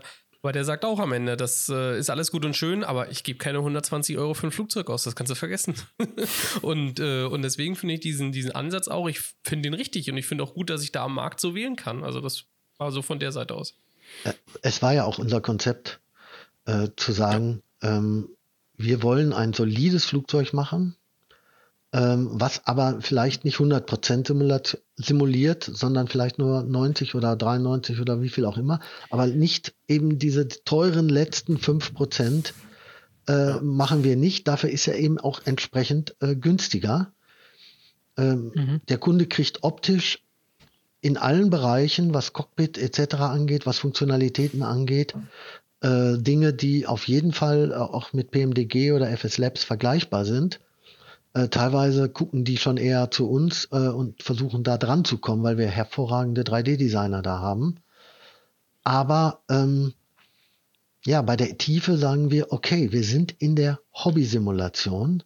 Das ist auch eine Aussage von Microsoft, die ganz klar ist. Der, das ist ein Simulator für, ja, nicht für die professionelle Simulation, sondern wir sind hier im Gaming-Bereich. Wir wollen unterhalten und wir wollen auch nicht überfordern. Und das ist ganz wichtig. Ähm, was hilft es denn, wenn einer sagt, du, ich habe hier den teuersten Airbus, den ich mir kaufen kann, aber ich kann leider nicht fliegen? Äh, ja. Und ich muss ehrlicherweise sagen, ich, ich, vermisse tatsächlich im FS Labs ein bisschen, dass der Kaffee mir nicht serviert wird, was ja bei euch im äh, Airbus der Fall ist tatsächlich. ja. Zum einen und zum anderen, und ganz ehrlich, und das ist jetzt mal ein nüchterner Vergleich. Ja, ich klar, ich fliege in den FS Labs, weil ich natürlich mich über ein paar mehr Dinge äh, auch freue, wenn sie passieren oder wie sie auch immer sind. Aber wenn man jetzt mal ganz nüchtern betrachtet, den normalen Flug, den ich mache von A nach B, der ist genau gleich, wie ich das in einem Aerosoft Airbus gemacht habe früher oder von mir aus auch in der PMDG ähm, oder auch äh, oder sogar noch in einem Wilco Airbus, wenn man jetzt bei Airbus bleibt. Ja. Ähm, da hat sich eigentlich nichts geändert. Ja. Also ich habe jetzt von diesem ganzen Mehrwert, den so das ein oder andere Addon bringt, nichts und ähm, gerade bei der Preispolitik, und das ist ein valider Punkt für mich, finde ich das einfach, also ich finde es unverschämt einfach, muss man ehrlicherweise sagen, jetzt ohne jetzt über die Preispolitik von FS Labs zu sprechen. Ja. Aber ja, Julius? Go on, go on, aber. Ähm, der FSLabs-Anwalt schaltet sich dazu. Jetzt kommt der FSLabs-Anwalt. Nee, aber ich sag ganz ehrlich, ähm, für mich, und es ist ja auch, wie du schon gesagt hast, Winfried, äh, in der Luftfahrt, also in der echten Luftfahrt, wird ja alles dafür getan, dass eben nicht zum Beispiel Engine ausfällt. Ja? Also das ist ja eine Sache, die eigentlich nicht passieren sollte. Ähm, und ich für mich, also auch für meinen Anspruch, dabei gibt es natürlich viele andere, die das natürlich gerne anders sehen, sage, ich möchte den Flug von A nach B simulieren. Und dann ist für mich, ob das mhm. ist eine Quality Wings, ob das ist ein Aerosoft Airbus oder was auch immer ist, vollkommen in Ordnung und legitim, reicht aus. Weil bei mir wenn anfängt das Engine zu brennen, weißt du, was ich dann mache? Failure Reset und fliege weiter. Ich habe da keinen Bock drauf. Tschüss. Ganz ehrlich, da rege ich mich nur auf, wenn die Scheiße brennt, auf gut Deutsch. Ja. ja. ja. Okay, also ich muss jetzt hier nicht als Anwalt von FSApps einspringen, um Gottes Willen, aber ich bin jetzt, sag mal so, ich, ähm, ich bin ein, ein, ein Sim-Nutzer, der ist natürlich, der, der es immer weiter versucht zu pushen, was den Realismus angeht. Ne? Also das sei es nur durch das Flugzeug-Add-on selbst oder dann noch um die Erweiterungen zum Add-on. Es gibt ja dann noch so Sachen wie FS2 Crew oder, oder GSX und so weiter. Und da wollte ich jetzt mal fragen, wie ist denn so bei euch der Austausch mit der Community? Also ähm, es, es gibt ja viele, die sagen, die sind super zufrieden und es gibt viele, die sagen, boah, ich hätte gern noch mehr Realismus und ich will den Kaffeebecher nicht, weil ich, also ich muss jetzt auch den Kaffeebecher erwähnen, weil der Kaffeebecher einem ja immer wieder begegnet, wenn man in den Foren rumgeht. Ich meine, ähm, wie, wie ist da euer, also wie hört ihr da oder wie, wie horcht ihr da auf die Community? Ja, also natürlich, ähm, wir haben ein sehr, sehr großes Forum. Äh, das heißt, da spielt sich sehr viel ab. Wir haben ähm, ein sehr qualifiziertes Support-Team, was auch viel Feedback gibt. Also von da kriegen wir schon viel gespiegelt. Äh, ich selber bin jemand, der sagt, ich will immer, also wir haben sehr lange Zeit sehr auf die deutsche Community gehört. Äh, ich bin dann mhm. irgendwann dahin gegangen und habe gesagt, eigentlich ist das nur ein kleiner Teil der Community und ein Teil, der an, in vielen Stellen nicht unbedingt Aerosoft freundlich ist. Das ist einfach der Prophet im eigenen Lande. Ähm, okay. Und ähm, ja, da hatten die Deutschen haben da eine andere äh, Einstellung. Also bei den Deutschen, ne, die, die heben auch Tesla ganz nach oben, äh, obwohl äh, ne, das würden die Amerikaner nie machen. Eine Firma, die die wichtigste Industrie in Amerika angreift, würden die nicht hochheben, sondern äh, ja, bekämpfen, wo es nur geht, aber die Deutschen haben da eine andere äh, Mentalität. Da ist alles toll, was äh, von, von außen kommt. Ähm, dementsprechend schaue Spannend. ich mir sehr genau an, äh, was wird kritisiert. Und da gibt es einmal die echten Fehler. Die müssen behoben werden. Äh, dann gibt es die Dinge, äh, ja, wo die Leute meinen, es wäre falsch und mir dann ein Airbus-Pilot sagt, das ist völliger Schwachsinn, der Typ, der da redet, hat noch nie einen Airbus geflogen, äh, dann wird es auch nicht behoben. Äh, und da muss man natürlich sehen, die Erwartungshaltung der Leute. Ich denke, der ein mhm. oder andere von euch hat vielleicht die Biva geflogen. Ja, das ist bei mir aber, glaube ich, schon eine Weile Das ist schon länger her. Das war FSX, FSX war das FSX. noch. Ja. ja. Mhm. So, wir haben damals die Biva gemacht und haben, hatten ein bisschen, ja, Probleme will ich gar nicht sagen. Und da ging es auch um den Sound und haben da in, mit einem Studio zusammengearbeitet, ne, hatten die Original-Sounds natürlich recorded, wie das gehört. Und ich habe immer gesagt, meine Güte, die Biva, diesen Oschi von Motor, Sternmotor ja. und so weiter, der Sound klingt wie eine Blechkiste. Äh, das kann nicht der Beaver-Sound sein. Und dann hin und her. Und irgendwann hat das Studio gesagt, ja, wir haben hier mal was gemacht, guck mal, ähm, wir haben hier einen Sound kreiert oder kreiert nicht, aber bearbeitet. Äh, Wäre das was? Dann haben alle gesagt, ey, das ist geil, den nehmen wir. Das ist der Sound, den die Beaver haben muss. Und dann haben wir auch genommen und dann hat uns irgendwann das Studio gesagt, okay, aber den Sound habe ich an der Harley äh, recorded. ähm, so viel dazu. Wir haben äh, zum Beaver Sound sehr gute Kritiken gekriegt, weil der Sound halt, der Sound war das, was die Leute bei dem Motor erwarten. Äh, ja, stimmt. Ja. Das ist das, was wir hier ja. machen wollen. Wir wollen Leute unterhalten. Ja, ich möchte mhm. äh, nicht, äh, es gibt natürlich irgendwo, das ist auch unser Ansatz, äh, wir wollen nicht die drei Prozent totale Hardcore-Leute bedienen, und dafür 30 Prozent der Leute, die es wirklich aus Fun machen, abschrecken, weil sie einfach sagen, äh, ich fühle mich wie ein Dummy, wenn ich äh, das nicht ge gebacken kriege. Sondern wir ja, möchten die ja. Leute mitnehmen und wenn wir dann die drei Prozent ganz oben verlieren, weil die sagen, ich brauche die totale Realität, das ist äh, so ähnlich wie wir es jetzt bei der Corona-Krise haben. Ja, drei Prozent der Virologen, leider die drei, die äh, bei Merkel sind, wollen die totale Sicherheit. Die gibt's aber nicht. Meine Oma hat immer gesagt, eins ist sicher, das Leben endet mit dem Tod.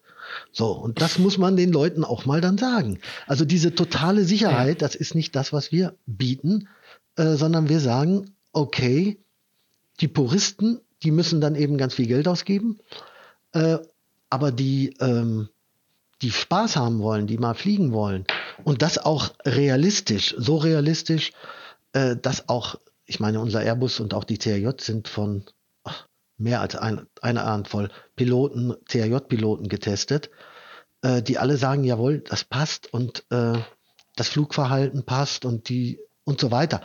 Das, was man in einem normalen Flug hat, das soll so funktionieren, wie es wie es in der Realität ist. Darf ich da eine Frage stellen kurz? Ähm, also einmal das, was du erwähnst mit dem Sound. Ich erinnere mich, ihr hattet was ähnliches damals beim Airbus, nämlich es gibt ja diese eine Hydraulikpumpe, die man in der Passagierkabine immer hört, die so ein bisschen bellt. Ne? Diese, PTU. das hört man vor allem bei mhm. PTU, genau.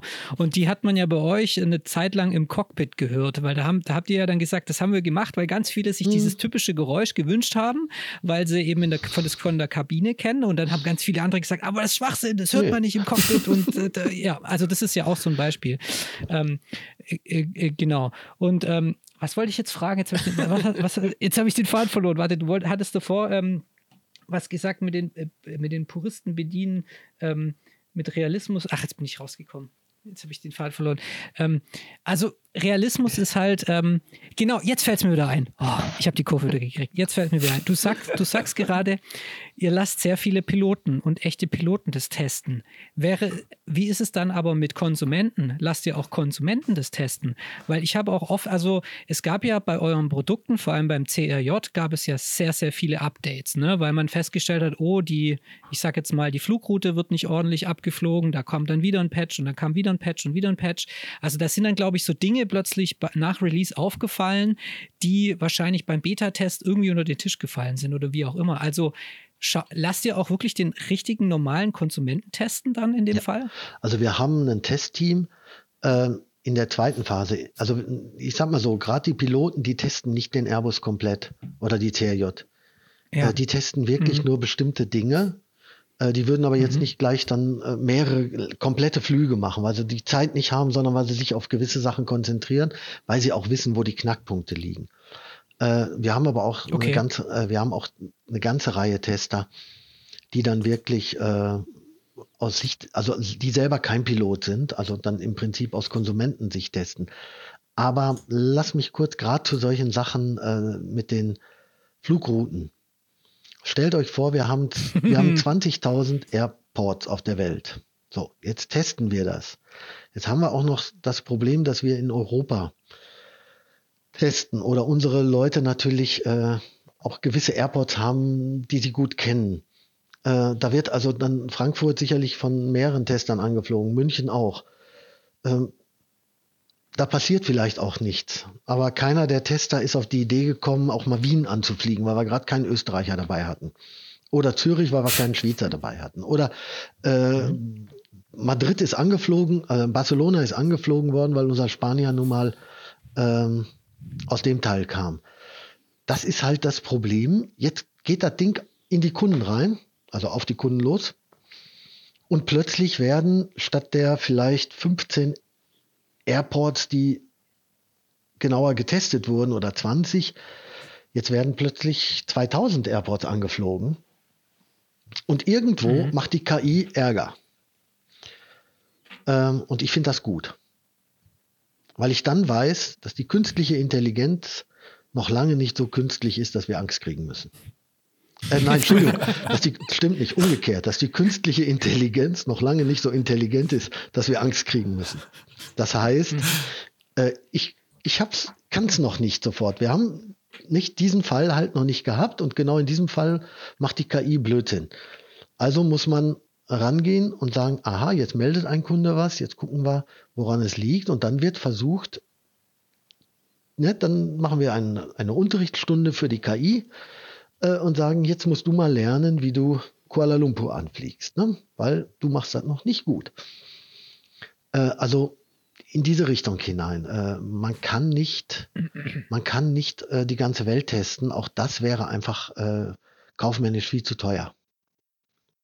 So. Man muss ja fairerweise sagen, auch andere Software jetzt komplett aus dem Flugsimulator-Bereich heraus, die wird ja auch permanent geupdatet, da kommen ab und also permanent Klar. irgendwelche äh, Bugfixes.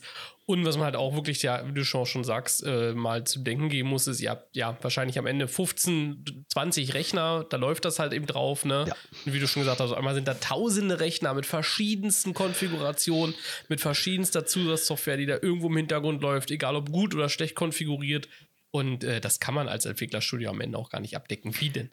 Und es kommt noch hinzu, und das habe ich auch schon beim Hans Hartmann gesagt im, äh, im, im Podcast, ähm, war das quasi Quality Wings, die waren äh, auf der FS Expo, glaube ich, war das, oder irgendeine von den Expos in den USA und die haben da die Quality Wings 787, bevor der released wurde, quasi mal die Leute ausprobieren lassen und die haben Dinge gesehen, die, auf die die noch nicht mal auf die Idee gekommen wären, mit dem Flugzeug zu veranstalten, ja, und die dann quasi Fehler produziert haben, die einfach nicht äh, ja, passiert, ne? und dann kommt es natürlich dadurch, dass äh, Sachen dann entstehen, die man halt vielleicht vorher gar nicht vorsehen konnte. Ne? Ja, mal ganz ehrlich, ich habe äh, bei der ersten X-Plane-Version, weil ich ja nun kein Pilot bin und äh, als ich das Ding mal geflogen habe, naja, und Flugverhalten und so weiter, gerade bei den kleinen, konnte ich jetzt auch nicht beurteilen, aber bei einem Jumbojet, muss man ja auch mal geflogen haben, habe ich doch mal gedacht, auch mal gucken.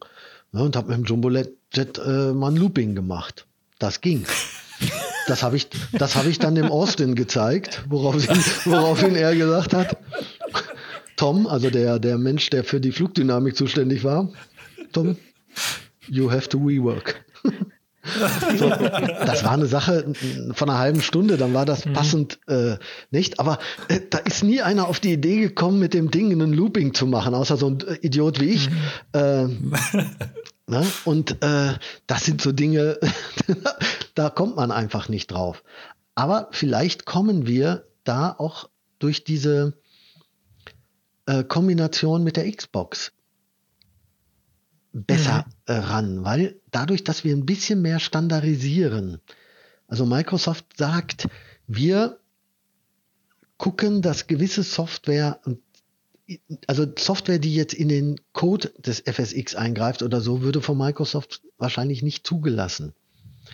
Weil sie sagen, äh, da ist die Gefahr zu groß, dass da irgendwo sich Dinge aufschaukeln, die wir nicht mehr kontrollieren können. Mhm. Ähm, und diese Kontrolle, die es noch viel, viel, viel extremer bei den Konsolen gibt. Also wenn wir ein Produkt für eine Konsole machen, dann müssen wir vier bis sechs Wochen einfach nur für die Prüfung einplanen. Das heißt, das Ding ist fertig, geht an Sony oder Microsoft und die checken durch. In allen Varianten. Äh, die finden auch einen Fehler im ähm, spanischen Text im Zweifelsfalle und sagen, ey, durchgefallen, weil die Übersetzung ist falsch. Äh, oder sonst irgendwas. Oder da fehlen drei Worte. Äh, also die haben irgendwie tolle Teams, die da sehr genau reingucken. Äh, vor allen Dingen aber was Performance und diese Dinge angeht. Ähm, ja. Und das haben wir noch Gott sei Dank nicht bei Microsoft. Aber trotzdem guckt Microsoft erstmal rein, was passiert hier eigentlich? Was macht die Software?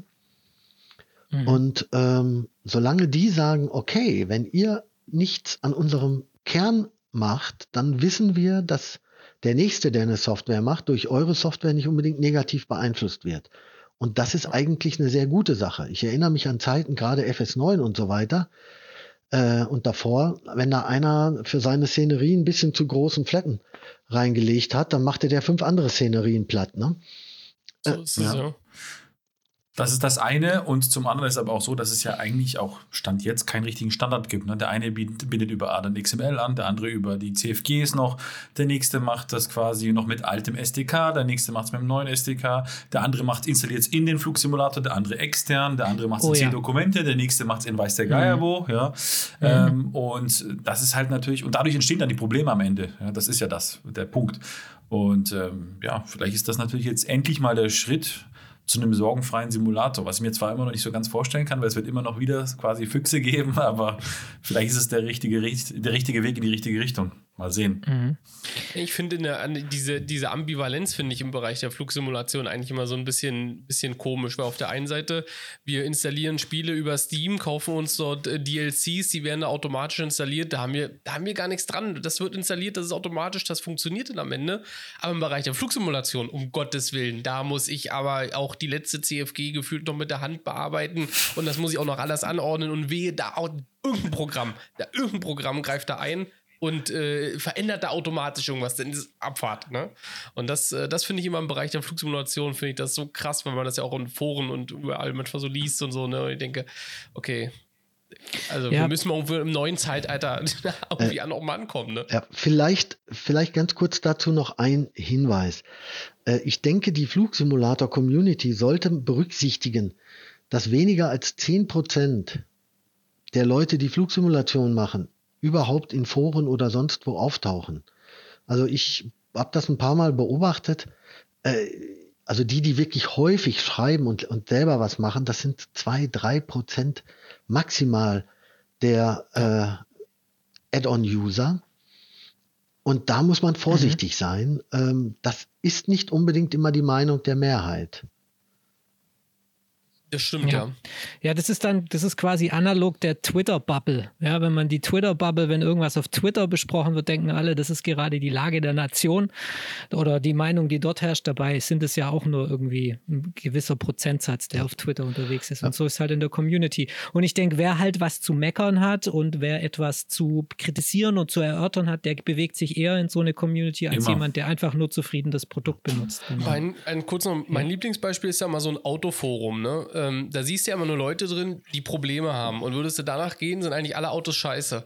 Aber da siehst du halt nie jemanden, der schreibt, Alter, mein Auto, das ist voll geil, das funktioniert einfach. Ich steige jeden Tag ein, das startet, das fährt, das klappert nicht, die Musik ist okay, der Lack ist gut, ne? Mhm. Hast du noch nie gelesen, oder? Ja. Und so ist das, glaube ich, halt manchmal im Bereich der Flugsimulation halt auch. Der Großteil kommt damit einfach klar, der fliegt von A nach B, funktioniert, kein Thema.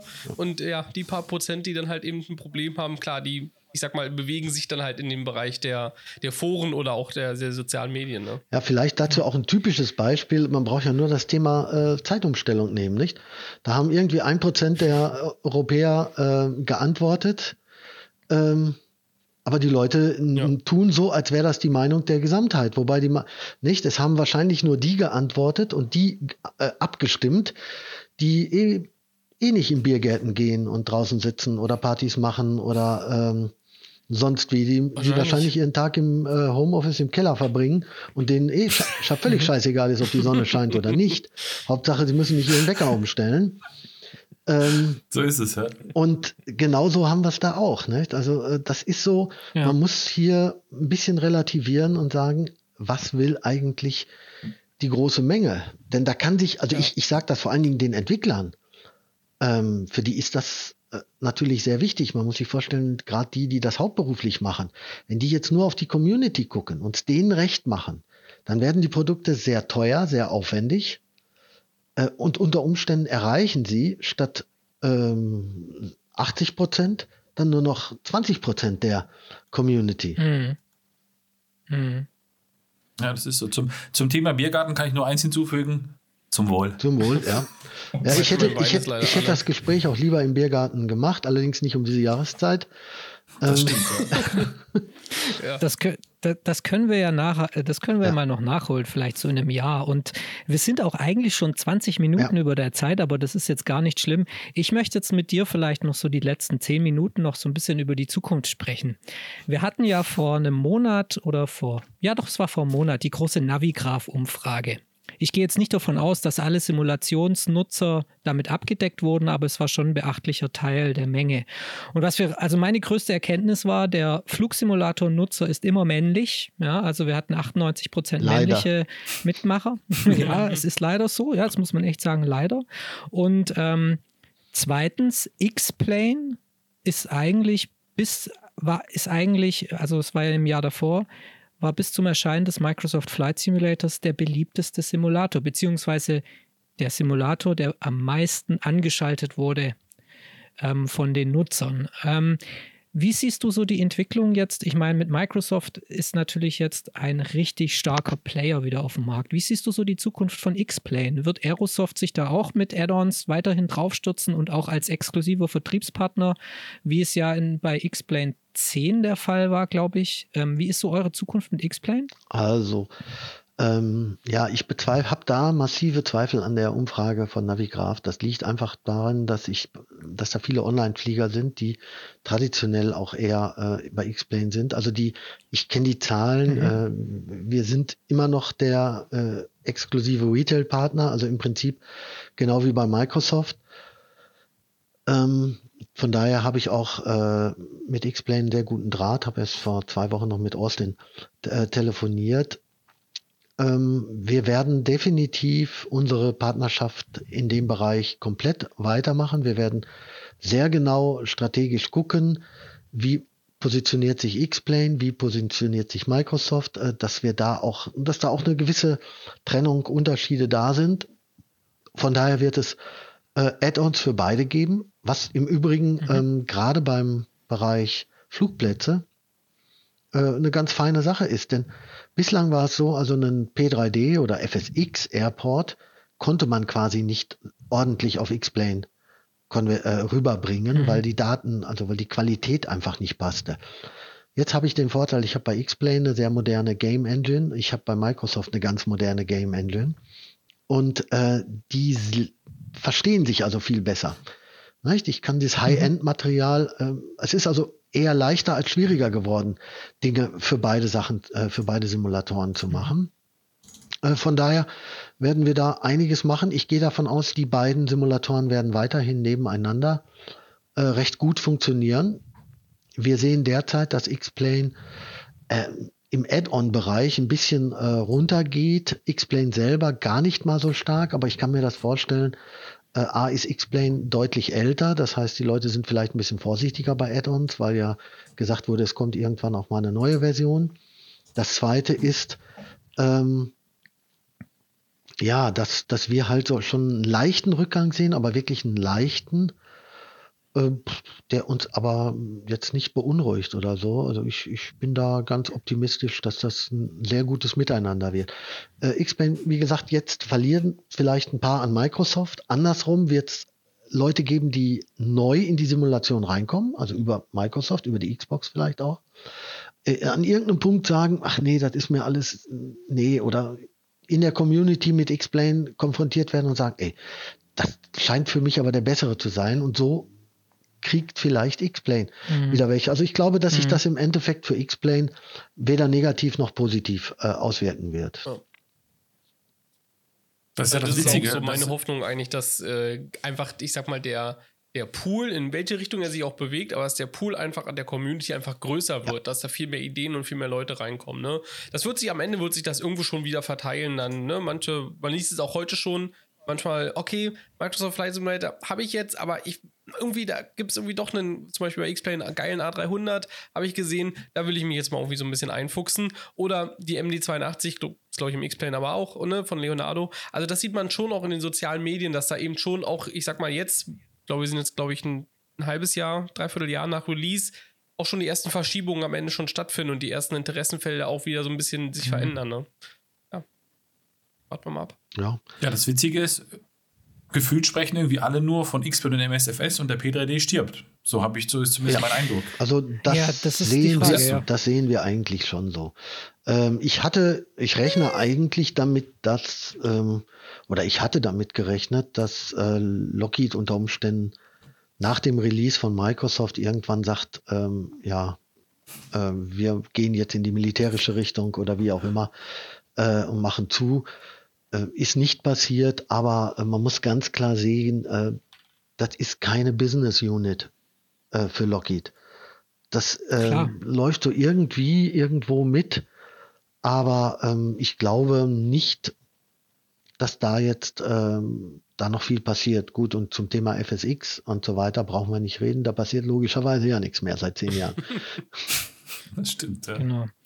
Ähm, mit dem, jetzt nur äh, hier noch eine Frage mit dem CRJ und dem Airbus, der jetzt angekündigt wurde, der schwebende Airbus ohne Fahrwerk. Wir haben ja einen Screenshot gesehen, den Matthias ja veröffentlicht hat und auch, also dem CRJ, dann der Twin Otter, bringt ihr ja jetzt sehr viele Add-ons, die ihr die die Nutzer von euch ja schon kennen, bringt ihr jetzt auch in den neuen Microsoft Flight Simulator. Gibt es vielleicht irgendwas, wo du schon sagen kannst, ähm, das gab es von euch in den bisherigen Simulatoren noch nicht und das werden wir jetzt in den MSFS bringen?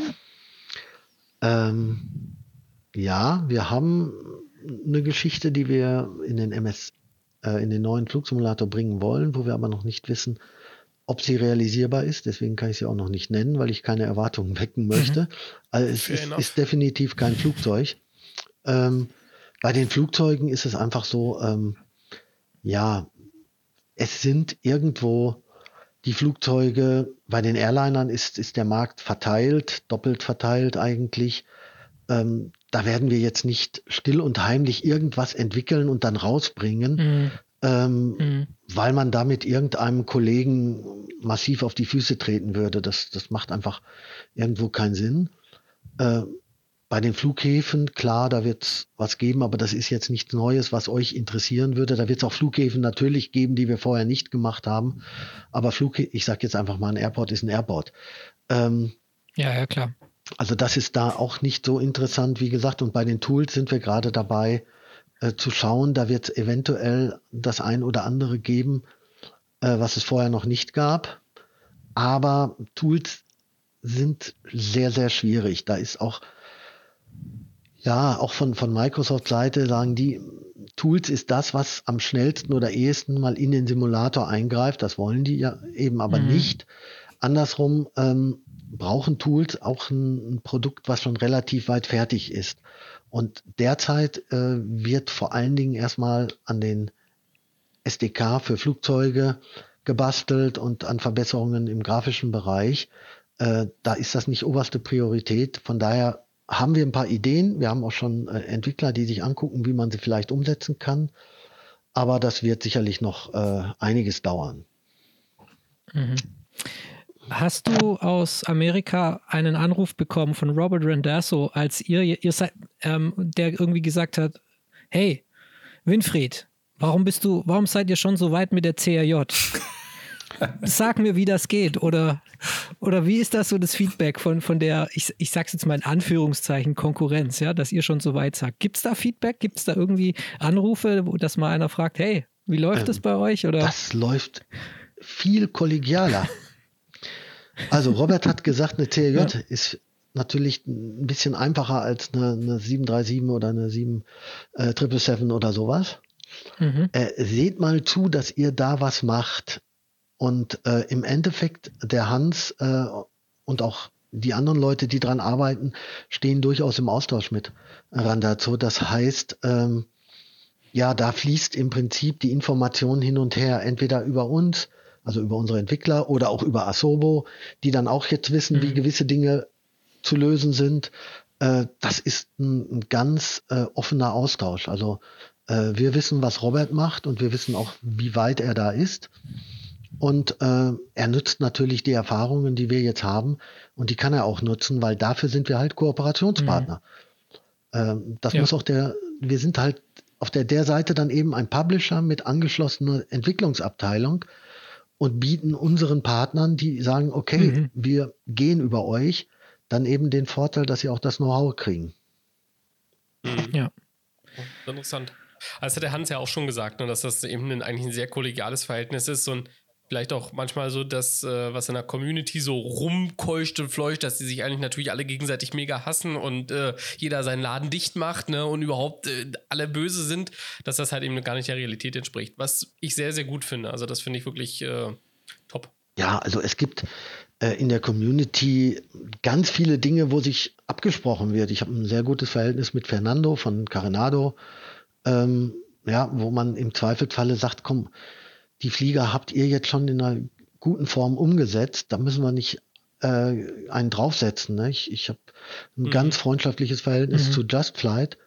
Ähm, auch da tun wir uns nicht weh. Ich freue mich, wenn die jetzt ne, mit einem schönen kleinen, äh, mit ihrem BAE haben sie, glaube ich, gerade, äh, ja, ja, genau. mit dem Jumbolino. Ja. Äh, ich finde den sowieso toll, einfach als Flugzeug und habe mich total gefreut, dass die den jetzt äh, da rausbringen. Ähm, also von daher, da haben wir zu ganz vielen Entwicklern äh, eben auch ein sehr, sehr gutes Verhältnis. Das finde ich auch immer sehr, sehr lustig, wenn dann in deutschen Foren wieder geschrieben wird, ich haue jetzt äh, ab, Aerosoft sind die größten, äh, was weiß ich, die allerschlimmsten überhaupt. Ich gehe jetzt zu Miguel ähm, und kaufe nur noch da. Gut. Und wenn er dann unsere Glückwunsch. Und wenn er dann unsere Produkte bei Miguel kauft, dann hat Miguel Spaß und wir haben auch noch unseren, unser Vergnügen und äh, dann fliege ich mal wieder zu Miguel nach Portugal und wir trinken eine schöne Flasche Rotwein drauf und alles ist gut.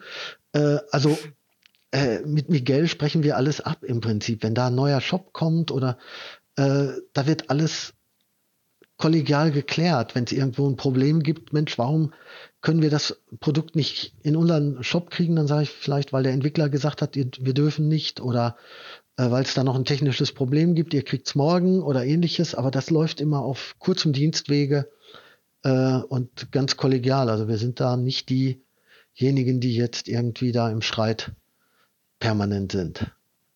Ja, schön zu hören. Ja, ich meine letztendlich, und das ist auch so in der Sim-Community, ist es ja eine riesengroße Community, die sich eher seit, gegenseitig helfen will, als sich irgendwie, als die Ellenbogen auszufahren. Und ich denke, das hat uns ja auch in den letzten 20 Jahren alle miteinander dahin gebracht, wo wir jetzt sind.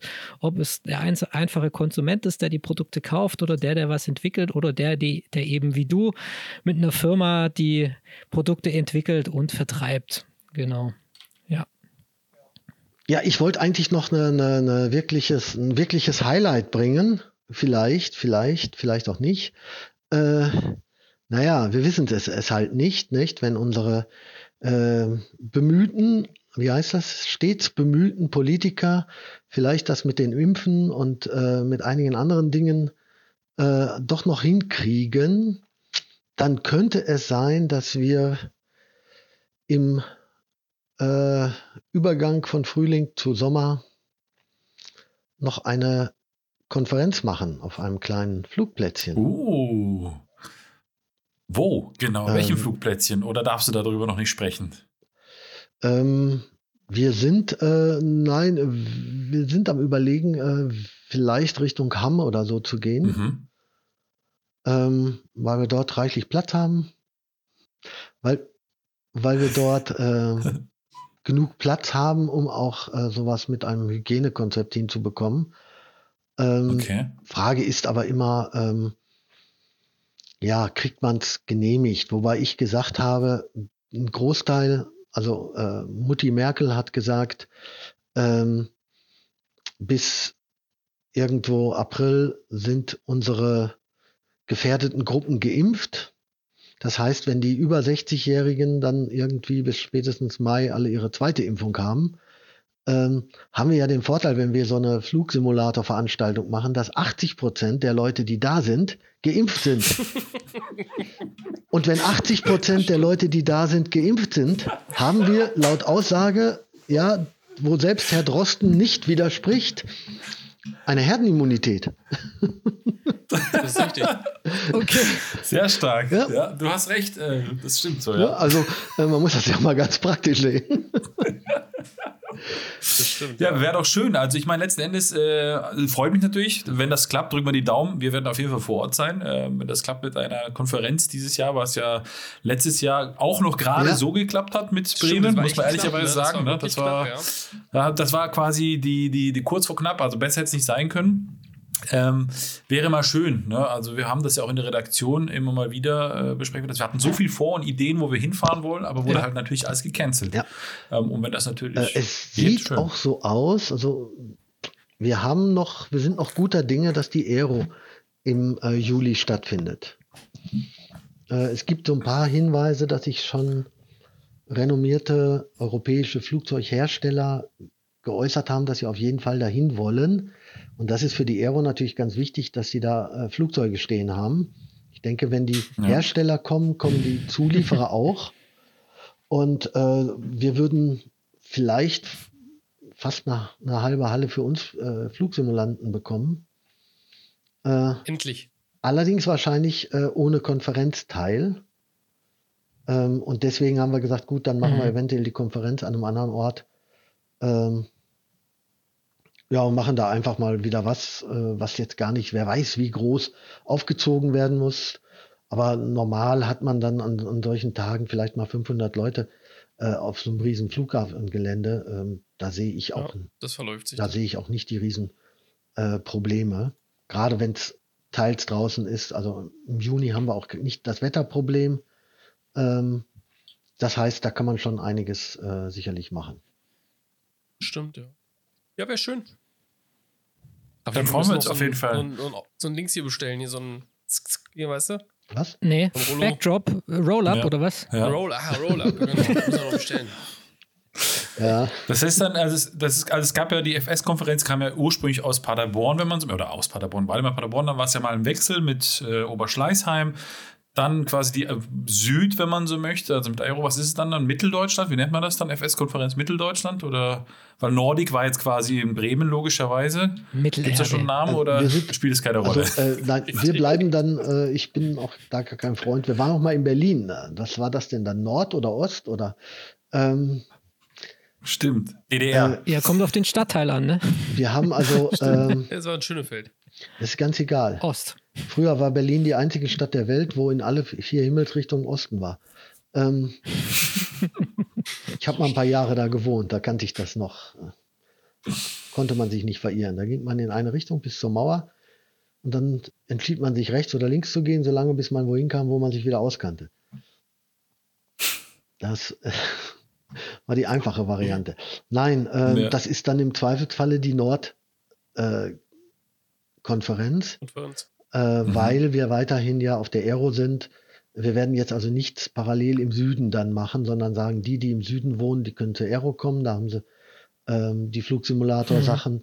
Und wir werden dann immer, immer mal wieder, ob wir das jedes Jahr machen, weiß ich nicht, aber immer mal wieder was im Norden machen. Ähm, das kann aber, wie gesagt, so eine Linie Ruhrgebiet sein oder eben weiter nördlich oder weiter nordöstlich, äh, sodass einfach die Leute, dass die Anreisewege nicht so lang sind. Hm. Hm. Ja, cool. Schön, dann freuen wir uns, dass wir uns dann auch wieder in Person sehen dürfen und treffen können auf den ganzen Messen und Konferenzen, weil das ist ja wirklich was, was wir jetzt fast seit einem Jahr nicht mehr können und auch ja. wirklich vermissen. Und wir hatten es jetzt gerade auch mehrmals hier in unserem Podcast, dass die Community-Ebene wichtiger ist und die findet nicht nur im Internet statt, sondern die findet auch im realen Leben statt. Denn es gibt kein schöneres Hobby als Flugsimulation, zumindest so ist es. Für, bei euren Simulanten. ich denke, wir haben jetzt eine vollgepackte Sendung. Ich möchte ähm, vielen Dank sagen an Winfried, dass du bei uns, äh, bei uns Simulanten warst. Und äh, wünsche dir noch alles Gute für die Zukunft und dass du auch weiterhin unsere Community mit so vielen Produkten äh, versorgst. Ich denke, das wird passieren. Du hast ein sehr gutes Team hinter dir und ähm, egal welche Simulation es, es ist, ob ihr mit dem Omnibus durch euren Stadtteil fahren wollt oder mit dem Flugzeug über euer Haus, Winfried Diekmann hat irgendwas damit zu tun. Natürlich ähm, könnt ihr auch zu dieser Folge immer noch Kommentare abgeben und Fragen stellen. Ihr werdet, ihr könnt das entweder durch die Kommentarspalte unter uns, unter dieser Episode machen oder natürlich auch mit einer wunderschön lieb getexteten E-Mail an die E-Mail-Adresse podcast at cruiselevel.de. Super, vielen Dank. Alles klar, dann Jungs, wollt ihr noch was sagen? Happy? Vielen Dank, Winfried. Ich liebe dich. Vielleicht noch vielen Dank an der Stelle an, äh, an Vanessa, die das alles organisiert hat im Hintergrund. Danke. Ja, da sind unsere Damen immer top. Ja, also allgemein, also muss man ehrlicherweise sagen, die ganzen, ich habe ja oftmals mit Aerosoft telefoniert, auch schon in der Vergangenheit, ähm, und also super nettes Team, das kann man so an der Stelle sagen. Mit egal wem ich Kontakt hatte, war immer ein Lächeln von Ohr zu Ohr. Ja, was glaubst, ah, was glaubst du eigentlich, warum ich jeden Tag im Büro bin? Stimmt, ja. Ich kann nicht bei Praktika als Praktikant anfangen. Wir schicken Bewerbung. Alles klar. Alles klar. Gut. Das war Episode 13 von Die Simulanten, euer Cruise Level Podcast. Wir wünschen euch einen schönen Tag, eine schöne Nacht oder was auch immer ihr macht. Wir hören uns wieder in zwei Wochen. Tschüss. Tschüss. Ciao. Bis Ciao. deine Antenne.